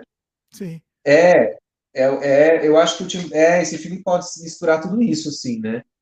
Eu acho que sim. O Tim Burton tem essa coisa meio de terror, às vezes, ou, ou quase terror, né? Uma coisa sombria. E às vezes tem o musical, e, e quando ele vai para animação, é, acaba lembrando. Ele, parece que o Tim Burton trabalhou na Disney no começo de carreira, né? Mas justamente, acho que, se eu não me engano, ele abandonou porque ele queria ter o estilo dele, e a Disney não queria, a Disney queria que ele seguisse o estilo da Disney, né? Não que desenvolvesse o próprio estilo. Então ele saiu da Disney. Ainda bem. O, quando a gente estava comentando aqui do, da Bet Balanço, o Rodrigo Bezerra veio com. Olha que legal aqui. Bet Balanço está disponível oficialmente no canal Brasil do YouTube. Olha que ótimo. Oficialmente, não é nem pirata aí. Achei, coloquei aqui na descrição também. Pessoal, vai direto aqui no link na descrição. Tá inteiro o filme mesmo, não é íntegra mesmo. Olha que bacana. Muito bom. Não é, sabia que o Canal Brasil estava disponibilizando o filme inteiro. É, então, é legal isso, né? Acho uma boa, porque o cinema brasileiro, coitado, o cinema brasileiro antigo, é super difícil achar algumas coisas, né? A gente tem que garimpar no YouTube, às vezes acha cópias ruins, né? Então. Sim. Tá aqui, oficial mesmo, muito bacana. Ó, a gente tava falando de filme estranho musical. Eu, eu quero, quero saber a sua opinião sobre esses filmes aqui. É, tá. o, tem o, o Dançando no Escuro, da Bjork, do, do Lars ah. Trier com a Bjork. O que, que você acha? Eu odeio esse filme. Olha, eu odeio. Olha, eu achei que você ia falar que gostava, me surpreendeu agora. Fala aí. É que, eu, é que eu odeio Lars von Trier, né? Já começa daí. Ah. Eu nunca gosto. Eu nunca gosto dos filmes dele. Assisti alguns, nunca gostei. E tanto que chegou uma hora que eu parei. Falei, não vejo mais filme dele porque eu já sei que eu vou sofrer. Então não quero. Entendeu? Pra quê? Eu não sou masoquista. Então, assim, nossa, eu odeio os filmes do Lars von Trier. E aí, Dançando no Escuro, eu odiei mais ainda, porque é um filme deprimente, é horrível. O Lars von Trier, ele é sádico, né? Ele, ele gosta que as pessoas sofram. Então eu não, eu não quero ser é, cobaia da, do sadismo dele, então me irrita. Então Dançando no Escuro é um filme que eu não gosto. É, fora que a Bjork, é, assim, não tem nada contra a Bjork, mas assim, como atriz, ela é muito. Ah, é, ah, acho que a pessoa da Bjork é muito chata, na minha opinião. Eu acho a Bjork meio chata. Então aí ficar vendo um filme protagonizado pela Bjork, eu acho meio chato, assim. Então eu odiei esse filme. Eu assisti uma vez no cinema, na época que lançou, e nunca mais vi de novo. Não sei se eu preciso rever, talvez um dia eu reveja. Mas, por enquanto, o que eu posso dizer é que eu odeio. É, eu tenho problema com a Bjork porque, para mim, ela inventa tudo na hora, né? As, todas as músicas dela são iguais e inventadas na hora. É, é, é um fato, isso é um fato. Agora, esse, esse filme especificamente eu gostei. Eu Ai, gente. Pela estranheza, pela bizarrice. É muito bizarro. É, ele é... Não, bizarro ele é. Ele é bizarro. Ele é... Não, bizarro ele é realmente. Mas eu não gostei. Porque musical, a, o nosso a gente está acostumado, musical é uma coisa alegre, geralmente alegre, mesmo que o filme tenha alguma coisa, um drama, alguma coisa mais, mais séria, o filme tenta levar para cima. E o, e o musical, esse Dançando no Escuro é um musical que vai descendo pro poço mesmo, né? É, é. é, a, é o caos, assim, é, é a desgraça. Então eu, é, eu achei é interessante por isso. Mas é porque é o Lars von Trier que está dirigindo, é por isso, porque ele sempre leva tudo para baixo. Ele é um maníaco depressivo. Então, assim, sempre vai ser. Então é muito ruim. É, outros filmes dele, não musicais, tipo Anticristo, meu, que barra pesada, sabe? Não quero ver isso na minha vida. É muito sofrimento. É, o Luffy, o Luffy ele é mais, mais, ele gosta de coisa mais, mais alegre aí. Eu, eu não vou mentir para você que eu é, gosto. É, eu, o Anticristo não, foi um filme é que. Anticristo não, mas não é. Não só porque. Não é que eu gosto necessariamente de coisas alegres, eu gosto de dramas também. Por exemplo, o West Side Story, que a gente já falou aqui, é um musical trágico, é a história de Romeo e Julieta. Então é trágico, é triste, não é alegre. Mas é um grande filme, um grande musical, eu gosto de ver. Tem outros musicais tristes também. O Cabaré também é meio melancólico, não é um musical para cima, ele é meio barra pesada. Então depende, né? É, tem musicais mais tenebrosos. Então o problema não é ser tenebroso, é o problema é que eu não gosto do estilo da Von Trier mesmo, eu não gosto. Mas você não gosta lá, do ritmo? Gosto... Você acha ele lento? O que, que você acha? Não, não é por causa do ritmo. É alguma coisa na personalidade dele. Eu não gosto, eu não vou com a cara dos filmes dele. Não adianta. Não tem diretor que você não vai com a cara? Você não vai com a cara. Aí não adianta, você, não, você vai ver qualquer filme da pessoa, você não vai gostar. É, é como não gostar de cantor. Às vezes você não gosta de falar, eu não gosto desse cantor, não gosto, não gosto de nenhuma música dessa pessoa. É. Não adianta, quando não bate o santo, às vezes não bate o santo. Por exemplo, sei lá, vou dar um exemplo estapafúrdio é, Lua Santana. Eu, não, eu, nunca vou querer ir num show do Lua Santana, não adianta, entendeu? Por dinheiro então, nenhum do isso, mundo, aí, então, tá, é nós, é, é nós estamos aí. Quando você não gosta, você não gosta, você não é obrigado a gostar de nada. Né? Eu acho que é isso, a, a arte, né, o, música, cinema, qualquer manifestação artística. Às vezes você vai se identificar com uma coisa e com outras não, e tem coisa que não vai mesmo, né? E aí não, né, não é assim, tem coisa que a gente não gosta, tem coisa que a pessoa fala, putz, eu não gosto, não encaro. Isso aí eu não gosto, eu não gosto desse artista, não gosto desse tipo de filme, não gosto desse diretor, né, não gosto desse, desse dessa coisa. Como, de novo, como a gente falou, filme de herói. É, não, né, eu já assisti alguns filmes de herói, até para saber como é o, o formatão, mas eu já sei, então como eu não curto aquilo, eu não vou ficar vendo todos que saem, né, porque eu já, já sei deu, né? é. como é, mas, bom, já vi, né, então, sei lá, Guardiões da Galáxia, eu assisti Guardiões da Galáxia, Aí eu não vou ver o 2, nem o 3, sei lá se tem o 3. Porque já sei como é. Homem-Aranha, acho que eu não vi nenhum. tá perdendo nada, é. não. Tá per... Não tá perdendo. É, então. O, o mesmo Batman, eu lembro que eu assisti os Batmans antigos, do Tim Burton, e aqueles outros Batmans dos anos 90. Depois eu assisti o Batman Cavaleiro das Trevas. Depois eu parei. Falei, ah, não vou mais ver Batman. Chega de é Batman. Igual, né? Pois é.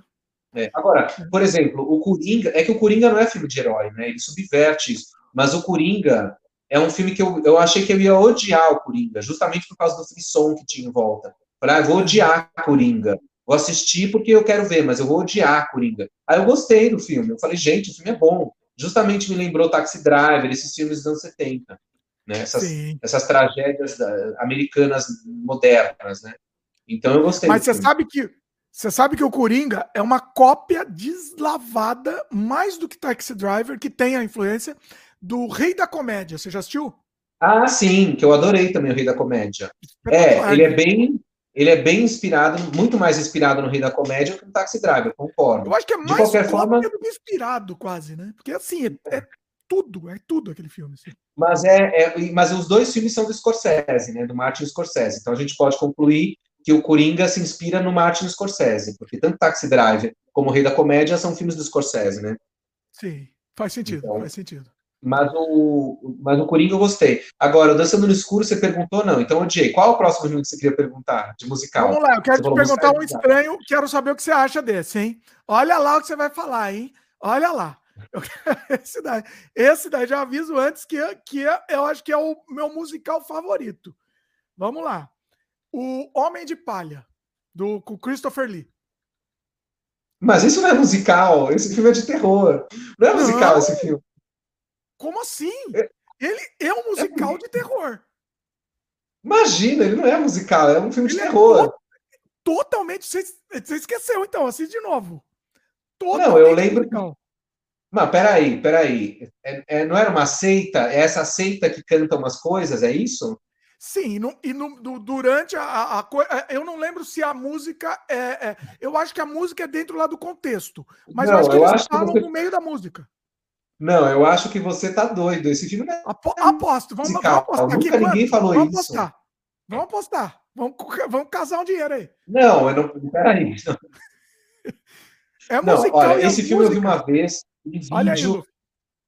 O que eu te digo é que as músicas, além de ser musical, as músicas são incríveis. Eu baixei a trilha sonora inteira para pôr no meu mixtape para ouvir, porque é muito bom. Muito bom.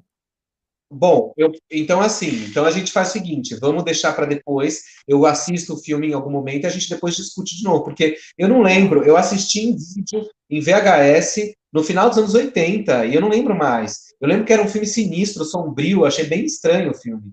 Mas assim, Sim. eu não lembro de ser musical, de ser encarado como musical, esse filme. E tem umas músicas que não são tão sombrias, tem umas músicas meio, meio aquela coisa meio celta, não sei se é celta, enfim, mas daquela, é, da seita lá, né? É.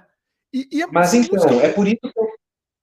Mas é por isso que eu acho que ele não pode ser carado como musical, porque as músicas que tocam são os cânticos daquele, daquela seita dentro da, da, dos rituais que eles fazem. Eu não sei se pode não, ser encarado. Não, mas é cantado. É, can... é o Christopher Sim. Lee lá cantando com uma letra, uma letra clara. Assiste, reassiste que você vai mudar de, de opinião. Vamos, vamos, fica no ar isso daí. Mas eu tenho certeza que você vai. Você vai tenho certeza. E, e, e, e se abre para essas músicas, que as músicas, assim, eu, eu já gostei de primeira. Bateu, bateu de cara as músicas. Não tem música, deve ter umas cinco, cinco seis músicas. É, tem bastante música. Tá, tá bom. Eu vou assistir o filme, rever. O Rodrigo Bezerra falou: também não gosto do Las Von Trier, mas gosto muito do Melancolia. Olha aí.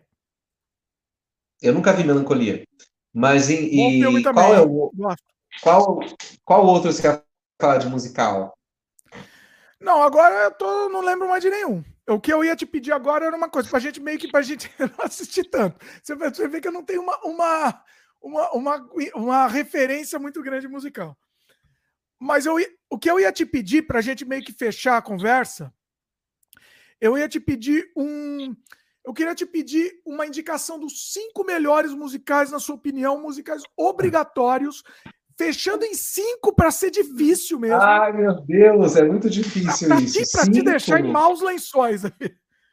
Cinco você filmes. Vai, tá bom, você, ó, eu vou, eu vou, eu vou deixar ser bonzinho aqui, eu vou deixar menção honrosa também. Pode falar mais de cinco, vai.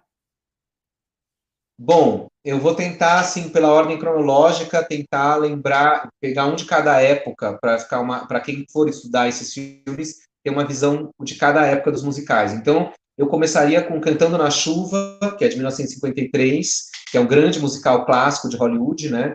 E, adoro, hein? Então, Esse eu adoro, é, Não falamos muito dele, mas eu adoro. Muito é, eu, eu, eu, revi o filme recentemente, teve uma sessão aqui em São Paulo no cinema, no Instituto Moreira Salles, e estava lotado, todo mundo foi assistir, foi uma apoteose. O filme é, o filme está de pé, 70 anos depois, é um filme de 52, 53, né? 70 anos atrás, e é um filme que fala sobre o começo, sobre a passagem do cinema mudo para o sonoro, né? Ele, ele, foi feito em 52, mas ele se passa em 28, né? Por aí. Mas é um grande musical, então Cantando na Chuva, eu, eu diria. Depois, é, eu colocaria o West Side Story, Amor Sublime Amor, a primeira versão, de 61, né, não a do Spielberg. É, depois, eu acho que tem que ser a Notícia Rebelde mesmo, de 65, que é um grande musical. Depois eu iria para os anos 70, Cabaré, de 72, que a gente já citou.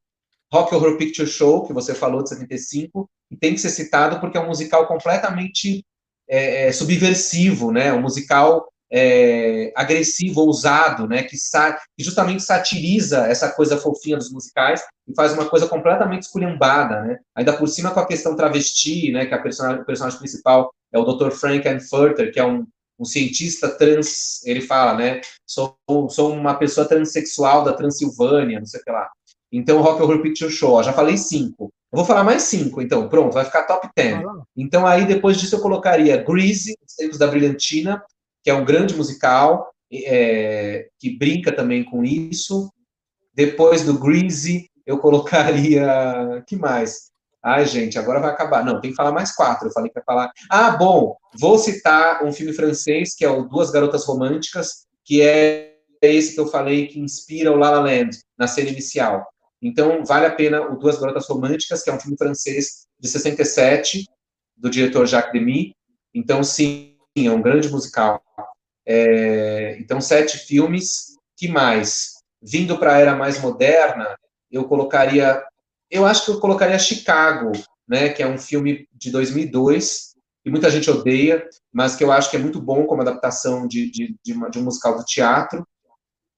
É, e faltam dois. Depois eu colocaria eu colocaria Quando o Carnaval Chegar, que é esse musical brasileiro de 72, de 50 anos atrás, para ter um exemplar brasileiro na nossa lista. E, finalmente, em décimo lugar, eu... Bom, eu ia falar o meu filme Nós Somos o Amanhã, que não estreou, mas aí é muita sacanagem, né? não pode. Então, eu vou falar outra coisa. É, então, em décimo lugar, eu colocaria... Ah, já sei! colocaria O Fantasma do Paraíso, de Brian De Palma, de 74, que é um filme maravilhoso, que é um, que é um terror trash é, inspirado no Fantasma da Ópera, né, famo, na famosa história do Fantasma da Ópera, mas numa chave de rock, dirigida pelo Brian De Palma, né, grande diretor, que todos conhecem, e é um filme maravilhoso, que tem uma trilha musical fantástica. Esqueci desse filme. O Fantasma do Paraíso, então, é o décimo lugar, vale a pena. É isso. Falei dez filmes, pronto. Olha, sensacional. E esse do Fantasma não conhecia, vou atrás, porque eu amo o Brian De Palma. Esse filme você vai amar, porque o Brian De Palma, em 74, ainda antes dele virar o Brian De Palma, né? Porque aí depois do, desse filme é que ele vai fazer um filme chamado é, Trágica Obsessão, que já é inspirado no Hitchcock, e depois o Carrie, a Estranha, e aí começa toda a galeria de filmes dele, maravilhosos. Mas o Fantasma do Paraíso é um filme pouco conhecido dele, é um filme obscuro dele, porque não fez muito sucesso. Mas ele fez esse filme que é um musical. Inclusive, eu tenho o disco com a trilha sonora, o vinil, que uma vez eu comprei num sebo. É uma trilha sonora incrível. É, e é isso, é a história do, de, um, de um compositor que é, é sacaneado por um grande empresário e aí ele volta para se vingar. E ele volta com, com todo aquele layout do Fantasma da Ópera, com aquela cara, né, com uma capa, uma máscara, e ele é apaixonado pela cantora que o empresário contratou. É uma história bem parecida com o Fantasma da Ópera, mas adaptada para uma coisa de rock dos anos 70, né, no, no, nos Estados Unidos. E é bem pop, bem trash, bem absurdo, é sanguinário também o filme. É bem legal, cheio de referências, e inclusive referências ao rock da época. Né? Tem uma tem uma banda que aparece no filme que é uma sátira. Ele, ele faz uma crítica a essas bandas é, planejadas pelos empresários para fazer sucesso. Então é uma banda que no começo eles são como se fossem é, no começo eles são uma banda como se fosse assim dos anos 50, meio tipo Everly Brothers, sabe essas bandinhas de, de cantores vocais dos anos 50. Aí depois o produtor manda eles mudarem tudo, eles viram uma espécie de Beach Boys, uma coisa de surf. Aí depois eles mudam de novo e viram uma coisa de glam rock com umas maquiagens, tipo Kiss, né, com umas estrelas na cara, desenhadas, né? Então é muito bizarro porque ele faz uma crítica a essa coisa comercial do pop, né? Das bandas planejadas, produzidas, inventadas, né? Então é, tem isso também no filme. É bem legal, Fantasma do Paraíso. Um grande filme. Deve ter por aí em algum lugar na internet. Mas, Dimitri, eu, eu acho que você vai gostar desse filme, hein? Porque ele combina eu, muitos eu... elementos, coisas que você gosta.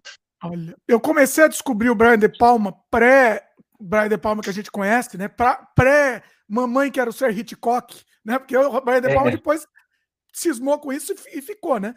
Ele, come... ele tem um é. filme, não sei se você assistiu, não tem nada a ver com o nosso tema, mas eu acho que você vai gostar também. Chama Olá Mamãe. Você já assistiu? É, eu acho que eu vi. É um bem antigo, do começo bem da carreira. Antigo, o Robert De Niro é uma das coisas mais bizarras que eu já vi. Assim, é inacreditável. Eu acho que eu já vi. É bem, é bem bizarro, meio sem pé nem cabeça, não é isso? sem pé na cabeça, aquela coisa dos anos 70, né? Esse filme é especificamente de 70. Ele, e depois eu descobri que ele é uma continuação de um outro filme com o De Niro também, que, que esse eu não assisti. Esse, é, o, anterior eu não assisti, mas é muito, muito bizarro. É muito é. interessante. É. Adorei, adorei. É, é estranho. São esses filmes como do começo De Palma. É, é bem experimental. Depois o De Palma entra num formato que é legal, que é essa coisa de homenagear Hitchcock e outros filmes de suspense, que eu acho que é a melhor época dele, né? São filmes como Sim, Carrie, A Fúria, Um Tiro na Noite, Vestida para Matar. Não foi pejorativo, foi. foi claro, foi... eu também. Não, é. eu, eu sei, eu também acho. Eu adoro Brian De Palma, eu nunca acharia isso, não. Tem gente que pensa, ah, ele copia o Hitchcock. Mas não é cópia, é, ele trabalha com a citação, né? É igual o Tarantino. Você vai ver os filmes do Tarantino. É tudo citação de coisas dos anos 70, de filme de Kung Fu, filme da Black Exploitation, do cinema Black. É tudo, os Tarantino tudo, tira tudo de lá, né? Ele, ele explicitamente homenageia essas coisas lá do Z, né, do cinema americano dos anos 70. Então o De Palma escolheu o Hitchcock. Então eu gosto desses cineastas que são é, que fazem essa coisa de colcha de retalhos, né? Fazem filmes muito é, referenciais a outros filmes, né? Eu adoro. Pois é. Mas enfim. E, e, onde, por onde, não tem nada a ver também com o nosso tema, por onde anda, né, o Brian De Palma? Ele parou completamente. Eu tava vendo aqui a filmografia dele. É, ele fez. Ele teve problema Parece que ele fez filme... um filme novo, acho que ano passado. Ah. Qual? Não sei. Qual, qual? Você chegou a ver, não? Alô? Não, peraí. É que, é que travou aqui para mim você. Eu não sei Voltamos? se. Não, voltamos. Agora aqui. voltou, acho que voltou. Ah, voltou, Qual? voltou, voltou. Mas ah, o De Palma, não. Eu, eu acho que ele fez um. É, o último filme do De Palma que eu vi, acho que é aquele que é, é que, é, que, se passa na guerra no Oriente Médio. Redacted, Redacted acho né? que chama. Porque depois 2007. ele fez um chamado Poison, que eu não vi, e acho que eu não vi. Ih, Dimitri, você travou aqui para mim. Travou tudo. Oi, travei de novo? Você que tá travando aí também. Voltou? Não, tá bom, estamos te ouvindo. Redacted. Ah, você voltou. voltou. Ah, você tá, tá bem aí? É porque tô, tô mim tinha travado tudo, mas agora acho que voltou. É que você que tá meio é, travado é, então, aqui. Não sei quem tá travado na história. Deixa eu ver. Redacted. É, eu tô, a minha imagem, eu tô vendo ao vivo, a minha imagem tá boa. Alguém tá, tá travado. travada, mas tá dando pra ouvir. Vai lá. Hum. É, bom, então vai ver que é o meu, né? Eu não, não sei. Mas, tá mas enfim, então, é o último filme do De Palma. É. O, o De Palma aconteceu Isso, alguma coisa, tá acho que depois do Redacted, né? Eu acho que ele teve problema até de ser cancelado. O, o, ele criticou muito o exército, né? E aí talvez tenha dado esse problema aí. Não sei.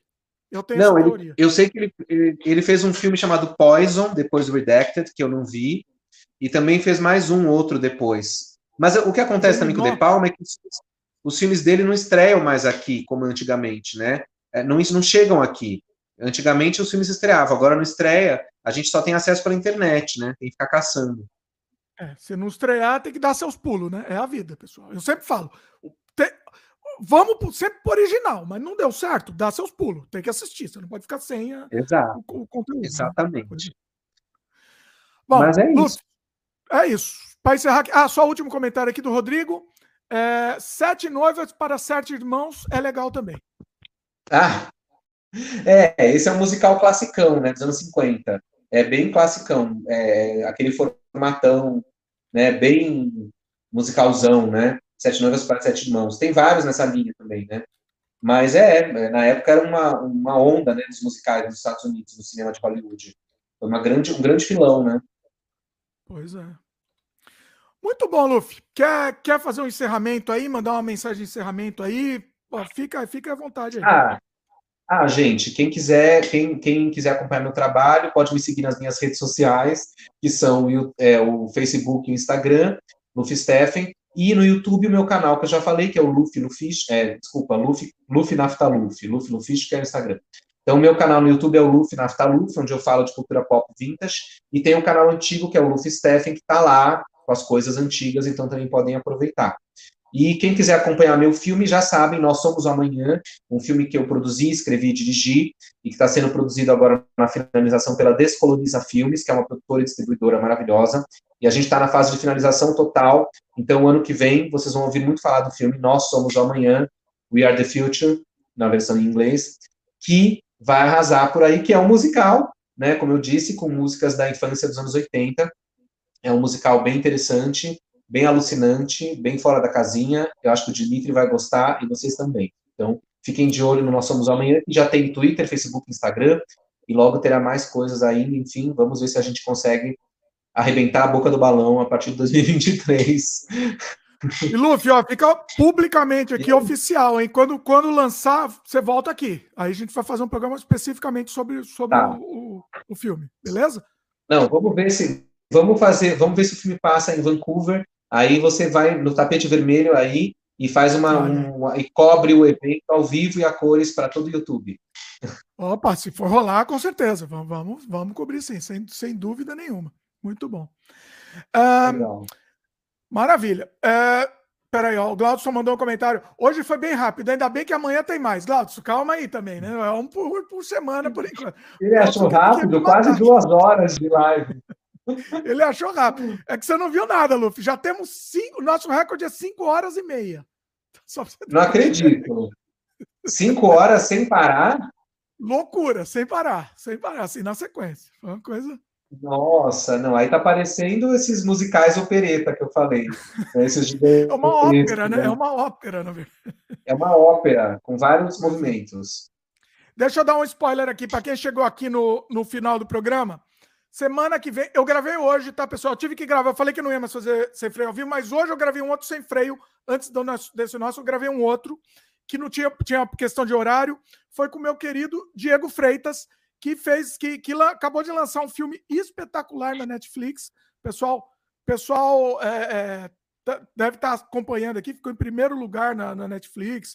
Foi é, é muito, muito bacana. E a gente a gente conversou muito sobre, o, sobre o, filme, a produção do filme. Foi um trabalho muito, muito bacana que ele fez e, e, e ele entrou, entrou a fundo mesmo sobre a produção. Você muito Depois do Universo chama o filme, tá? Assistam, porque semana que vem a gente vai ter um, um, um, um tratado sobre a produção desse filme. A Netflix bancou para ele o filme, então ele conta como funcionou, como que ele conseguiu isso daí, inclusive. Olha lá, Luffy, você vai gostar também. Diego Freitas conta é, essa, esse, esse, com certeza esse cara deve ter muito a dizer, porque para ele conseguir a Netflix bancar o filme dele, aí ele, ele deve ser um, um mago né, das Arábias, porque realmente. Pois é, pois é. Pois é. E assim, não, não só isso, hein? Presta atenção, eles bancaram o filme dele e já estão bancando o outro que ele está gravando. Nossa! Só, só... Fraco. Qual é Mas fraco? por quê? Ele é o Midas? É um Midas, basicamente é um Midas brasileiro, assim, entendeu? Vocês vão, semana que vem, é uma conversa muito bacana, a gente tentou entrar nos meandros da produção mesmo. Mas, então, mas é, como, como que ele chama mesmo? Diego Freitas. Eu diria que ele vai, vai ser assim, ele vai ser um novo, não sei que novo brasileiro aí, mas ele vai estourar. Eu tenho certeza que ele vai estourar, vai, vai produzir no Hollywood, é, pelo trabalho dele. Assiste, assiste o filme dele, esse filme na, na Netflix. É uma, é uma, é uma comédia, é um drama, é um, comédia, desculpa, é um romance com drama, né? Chama Depois do Universo. Tô dando spoiler aqui pro pessoal para já assistir o filme para se preparar para semana que vem, que inclusive a gente fala de spoilers também no, durante a conversa. Então vocês vão gostar é, vai valer muito a pena esse, esse papo aí. E, e é isso. Estamos preparando vários especiais aqui para Sem Freio e vocês vão gostar também. Se, se, vem com a gente aí. Dá a mão e vamos todo mundo junto. Luffy, é, o Luffy fugiu, a gente tava preparando um outro, um outro tipo, eu tinha combinado um outro sem freio, o Luffy fugiu do seu do outro sem freio que a gente ia fazer, que era do, do, do Polanski, né, Luffy? ah, é. A gente ia fazer a gente fosse cancelado se a gente fosse fazer. É, não sei. Não sei. Eu, eu, eu, eu tinha visto todos os filmes do Polanski, foi no começo da pandemia, eu acho. Eu fiz uma retrospectiva Polanski, consegui baixar todos os filmes e vi todos, revi todos, né, ouvi os que eu não tinha visto. E aí eu fiquei craque em Polanski, eu li até um livro, uma biografia dele que existe, né, que foi lançada. Uma, uma biografia do Polanski, que é um livro grande, assim, que foi publicado no Brasil já há algum tempo. E aí eu li o livro também para saber mais sobre a história do Polanski e fiquei fascinado, é uma personalidade fascinante, né? Então eu, eu gosto do Polanski e acho que não vamos entrar nesse assunto agora, claro, mas assim, eu faria sim um programa sobre Polanski, que é um cineasta importante, que tem toda uma obra interessante e uma, uma história de vida muito impressionante, né? Muito bizarra, né? Muita coisa triste, trágica, é um personagem é um personagem fascinante, né? E, e os filmes dele refletem isso, né? Tem muitos filmes legais, muitos filmes interessantes. Tem uma obra suculenta, né? O Polanski é um grande autor, né? Aliás, eu não vi o último filme dele, que é esse mais recente, né? Que é sobre a, que se passa no exército francês, né? Não sei o que, não sei o que lá. Eu não vi esse filme. É, eu também não vi, não. Tem que, tem, que, tem, tem que dar um jeito aí para assistir. Pois é. É difícil, né? É, a circulação dos filmes dele são muito restritas. Né? É, agora, é agora pulos, né? né? Porque antes. Oi? Tem que dar os pulos. É, mas é. Mas você faria? Você faria? Eu queria muito fazer um do Polanski, porque eu acho que vai. Independente da vida, que pessoal. Entendeu? Da vida pessoal, o, o trabalho dele é, é, é, incrível, assim, um melhor que o outro, né? Não... Sim, é não, mas o interessante é que quando eu li o livro sobre a vida dele, você descobre que os filmes têm, não tem tudo a ver com a vida dele. Por que, que os filmes são Sim. assim? Por causa de uma série de fatores. Então, está é, tá muito ligado. É por isso que ele é um autor de verdade, porque a obra dele é um reflexo dele. Isso que eu acho legal nos grandes artistas, como Hitchcock também era assim, né? E outros cineastas é, que os grandes cineastas, né? Os grandes ou as, as grandes cineastas, os grandes artistas, as grandes artistas são assim. Tem uma marca autoral no seu trabalho e tudo que acontece com a vida deles transparece no trabalho. Isso é verdadeira arte. Porque você fazer um filme que não tem nada a ver com o que você vive, que graça tem, né? Então, o legal do artista, ou um artista plástico, né? Quando ele pinta um quadro, por que, que ele está pintando aquilo? Porque aquilo é ele, né? Então, isso é, é a grande arte, né? Agora, aí você tem os, os, artesãos de entretenimento, que é outra história, né? Sim. mas tudo bem. Concordo. Não, eu faria Polanski, mas aí eu precisaria de um tempo para. Aí eu teria que, como eu já faz tempo que eu fiz essa retrospectiva, eu teria que rever todos os filmes de novo, ler o livro todo de novo, para eu estar tá habilitado a fazer o programa. Então aí você me o, fala com uma antecedência ele e tem, eu me teria que... Você teria que reassistir tudo para fazer o programa. Você é, é muito perfeccionista. Claro, claro, porque, porque eu, eu fiz essa retrospectiva do Polanski já faz uns dois anos, foi no começo da pandemia. E li o livro, eu acho que foi na época da pandemia, né? Ou foi antes até. Eu, agora faz tempo, eu precisaria rever os filmes, porque senão eu vou acabar falando coisas que, que eu não. sem base, então eu preciso estudar. É. Mas tudo bem. Vamos, vamos pensar nisso, porque eu acho que seria muito legal. Seria muito legal. Eu acho que merece. O trabalho dele merece essa revisão é. aí, né? Seria interessante. Merece, pensar nisso. Muito bom. Muito bom, Luffy. Então, assim, os seus contatos também estão todos aqui na descrição, tá? O pessoal que quiser, quiser ver seu trabalho, tá tudo aqui embaixo. É, logo, logo, Ano que vem, estreia do filme. Vamos, vamos fazer um sem freio sobre o filme também. Vai valer a pena. Vamos conversar. Isso, isso, isso é legal. Também. Vamos fazer um sem freio sobre o Nós Somos Amanhã, meu novo filme, meu musical, que é meu primeiro filme de ficção, né? Diga-se de passagem. Eu, tinha, eu dirigi 10 curtas de ficção e dois longas documentais. Então, esse vai ser ah, meu primeiro longa de ficção. Então, é um desafio também. Então, estamos aí, né? Preparando essa obra, que é um filme que eu é, já tenho muito orgulho desse filme e sou suspeito para falar, mas é porque eu acho mesmo que o filme está muito legal.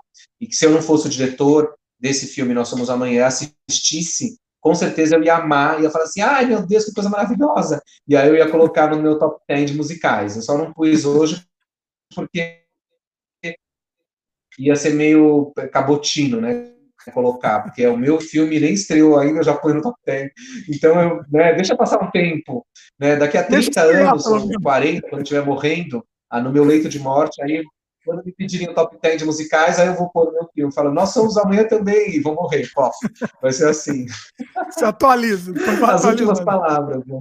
Aí na minha lápide, na minha lápide podem colocar Luke Steffen, e aí aspas para uma frase minha, que é, fiz filmes, entre parênteses, um deles foi um musical. Olha que absurdo. Não, mas eu não quero lápide, porque eu quero ser cremado, então não vai ter lápide. Deixa mais. Olha aí. Um dia eu queria fazer um musical, só que eu ia fazer um musical e ia ser todo desafinado, de propósito, tudo desa... mas assim, mas, é... ia ser. Faça, ia, ia que fazer. Dimitri, solte o musical que existe dentro de você. Faça o seu musical, sem regras. Se ficar desafinado, ficou. Né? Imagina, eu acho que você tinha que fazer, eu acho que você tinha que fazer um terror musical, porque aí você junta a sua paixão pelo terror com essas, com esse seu incômodo pelos musicais. Olha aí, pode ser, pode ser, quem sabe, né? quem sabe, vamos ver, vamos ver. Ó, mas ó, eu falei, eu falei do meu preconceito com musical, mas você me deixou já vários aqui para assistir e que me interessou legitimamente, não é, não é conversinha, eu fiquei legitimamente interessado em vários. Não, então assim, o Fantasma do Paraíso eu tenho certeza que você vai gostar porque é a sua cara, o Fantasma do Paraíso. Mas outros eu não sei, mas dá uma olhada aí também. Mas é isso, né? Ah, isso tudo aqui embaixo, tá na descrição aqui. Ah, eu queria colocar mais um, Eu vou colocar, eu falei 10 filmes, mas eu vou dar uma menção honrosa agora, que eu lembrei, que é o filme ah. Bugsy Malone, Quando as metralhadoras cospem, de 1976, que é um musical do Alan Parker, que é um, é um filme de gangsters, só que é todo interpretado por crianças. Tem a Jodie Foster no filme quando era criança. Esse filme é maravilhoso. É um musical incrível. Imagina um filme musical com crianças fazendo gangsters no meio da lei seca de Chicago. E aí, para suavizar o filme, olha só que bizarrice. Hoje seria impossível eles fazerem esse filme, né? Ia ser proibido, impedido de fazer. As crianças usam metralhadoras e as metralhadoras cospem creme em vez de balas, né? Creme, tipo torta de creme. E aí, quando eles vão matar alguém, eles metralham com creme. E aí, no, na, na fábula do filme, as pessoas só morrem quando o creme cai na cara. Então, por exemplo, quando cai no corpo, é como se não, não acontece nada, mas quando atinge a cara, aí a pessoa morre, fica imóvel, assim, tipo estátua, e morre mesmo. Então, imagina um filme com crianças atirando, ou seria impossível, porque não iam deixar a criança com uma espingarda na mão, com metralhadora. Né? É. Mas na época fizeram. O filme é de 76 e é todo um elenco inteiramente de, de, de crianças de, sei lá, de 7 a 15 anos, mais ou menos, e todo mundo fazendo papel de adulto, né? Tem os gangsters, tem as mulheres fatais, tem não sei o quê, né? É, é demais esse filme. Bugsy Malone, quando as, no Brasil tem o título Quando as metralhadoras cospem, de 76, dirigido pelo Alan Parker, grande cineasta já falecido, e com uma trilha sonora maravilhosa, é um musical. Eu tenho também o disco com. Ah, eu devia ter trazido, eu devia ter posto aqui, Dimitri, os discos de vinil que eu tenho desses filmes musicais para mostrar. Mas é que estão no armário lá em cima, eu preciso pegar, então fica para a próxima. Caramba, olhei. é. Ó, ganhamos de extra aí. Eu achei interessante. Eu estou vendo as imagens desse filme, é bem, bem bizarro mesmo, né? É bem inesperado. É, a, a Jodie Foster faz uma, a Jodie Foster faz uma mulher fatal, a Talula, que canta na boate. Olha. Muito engraçado. Nossa, seria muito é ótimo. É né? ingênuo o filme. Ah. Seria canceladíssimo, porque hoje em dia você não pode fazer nada, né? Tudo é, é politicamente correto e, e, trabalhar com, com o elenco mirim é, é, sempre muito complicado, né? Por, por várias, é. vários fatores, né? Mas o filme é ingênuo, apesar de tudo, é um filme ingênuo, né? Ele não é um filme pesado, né? Mas enfim, é demais. então a minha menção honrosa vai para Bugsy Malone. E é o isso. que me interessou mais é por ser Bom, a gente já tá chegando duas horas. Nossa, vai dar duas horas o Alan agora. Parker é um, o Alan Parker é um grande cineasta, também fez muitos trabalhos maravilhosos, né? Coração Satânico, Mississippi em Chamas, é, O Expresso da Meia-Noite, né? Um grande filme. É, ah, e o Alan Parker. Ah, eu vou dar outra menção honrosa. O Alan Parker dirigiu aquele filme Fama, de 1980, que é um musical também, né? Que, que se passa numa escola de artes em Nova York, e tem os números musicais, tem o número musical dançado, cantado, coreografado. Tem aquela grande cena famosa da música fama, música tema, quando eles vão para a rua e param o trânsito, né? E dançam em cima dos táxis. Inclusive a, a atriz cantora, a Irene Cara, acabou de morrer, né? Acabou de falecer semana passada. Ah, a Irene Cara e canta essa música Fame, I Wanna Live Forever. E ela também canta Flashdance, né? What a Feeling. Se eu não me engano, essas duas músicas ganharam o Oscar de melhor canção, na voz dela, né? Fama em 80, 81, né? Flashdance em 84. E ela acabou de morrer, então nossa homenagem para Irene Cara, e que também nesse mesmo filme ela canta aquela música famosa que tem gente que odeia, né? Mas que é super emocionante, que é On My Own, né? Sabe aquela? Sometimes I wonder where I've been, now who I am. Na, na, na. Enfim, On My Own. Ah, sei. Não sou muito fã é também dessa. É uma música lacrimosa. Mas então, a minha, meu segundo, olha só que loucura, as minhas duas missões honrosas foram para o Alan Parker, por Bugsy Malone e Fama, um filme de 80 que me marcou muito também, porque eu também estudei numa escola de teatro em São Caetano do Sul, e era muito parecida com essa escola de artes que a gente vê ali em Nova York, é, no, filme Fama. Então eu me identifico muito. Toda vez que eu vejo esse filme, eu choro, porque lembro dos meus tempos de escola de arte. Mas é isso, gente. O Rodrigo acabar, comentou aqui. Vai dar duas horas. Já era para acabar, né? Ah, o Rodrigo é. passou para encerrar. O Rodrigo, Rodrigo falou Bezerra que a comentou, Alan Parker fez The Wall, exatamente. Isso mesmo. The que Wall, é um grande tem que ser citado também, né? É um grande filme. Não é, não é dos meus preferidos, mas é um grande musical também, The Wall. Um filme bem, bem experimental também, né, do ponto de vista de musicais, né? Tem umas coisas bem delirantes, né, no The Wall.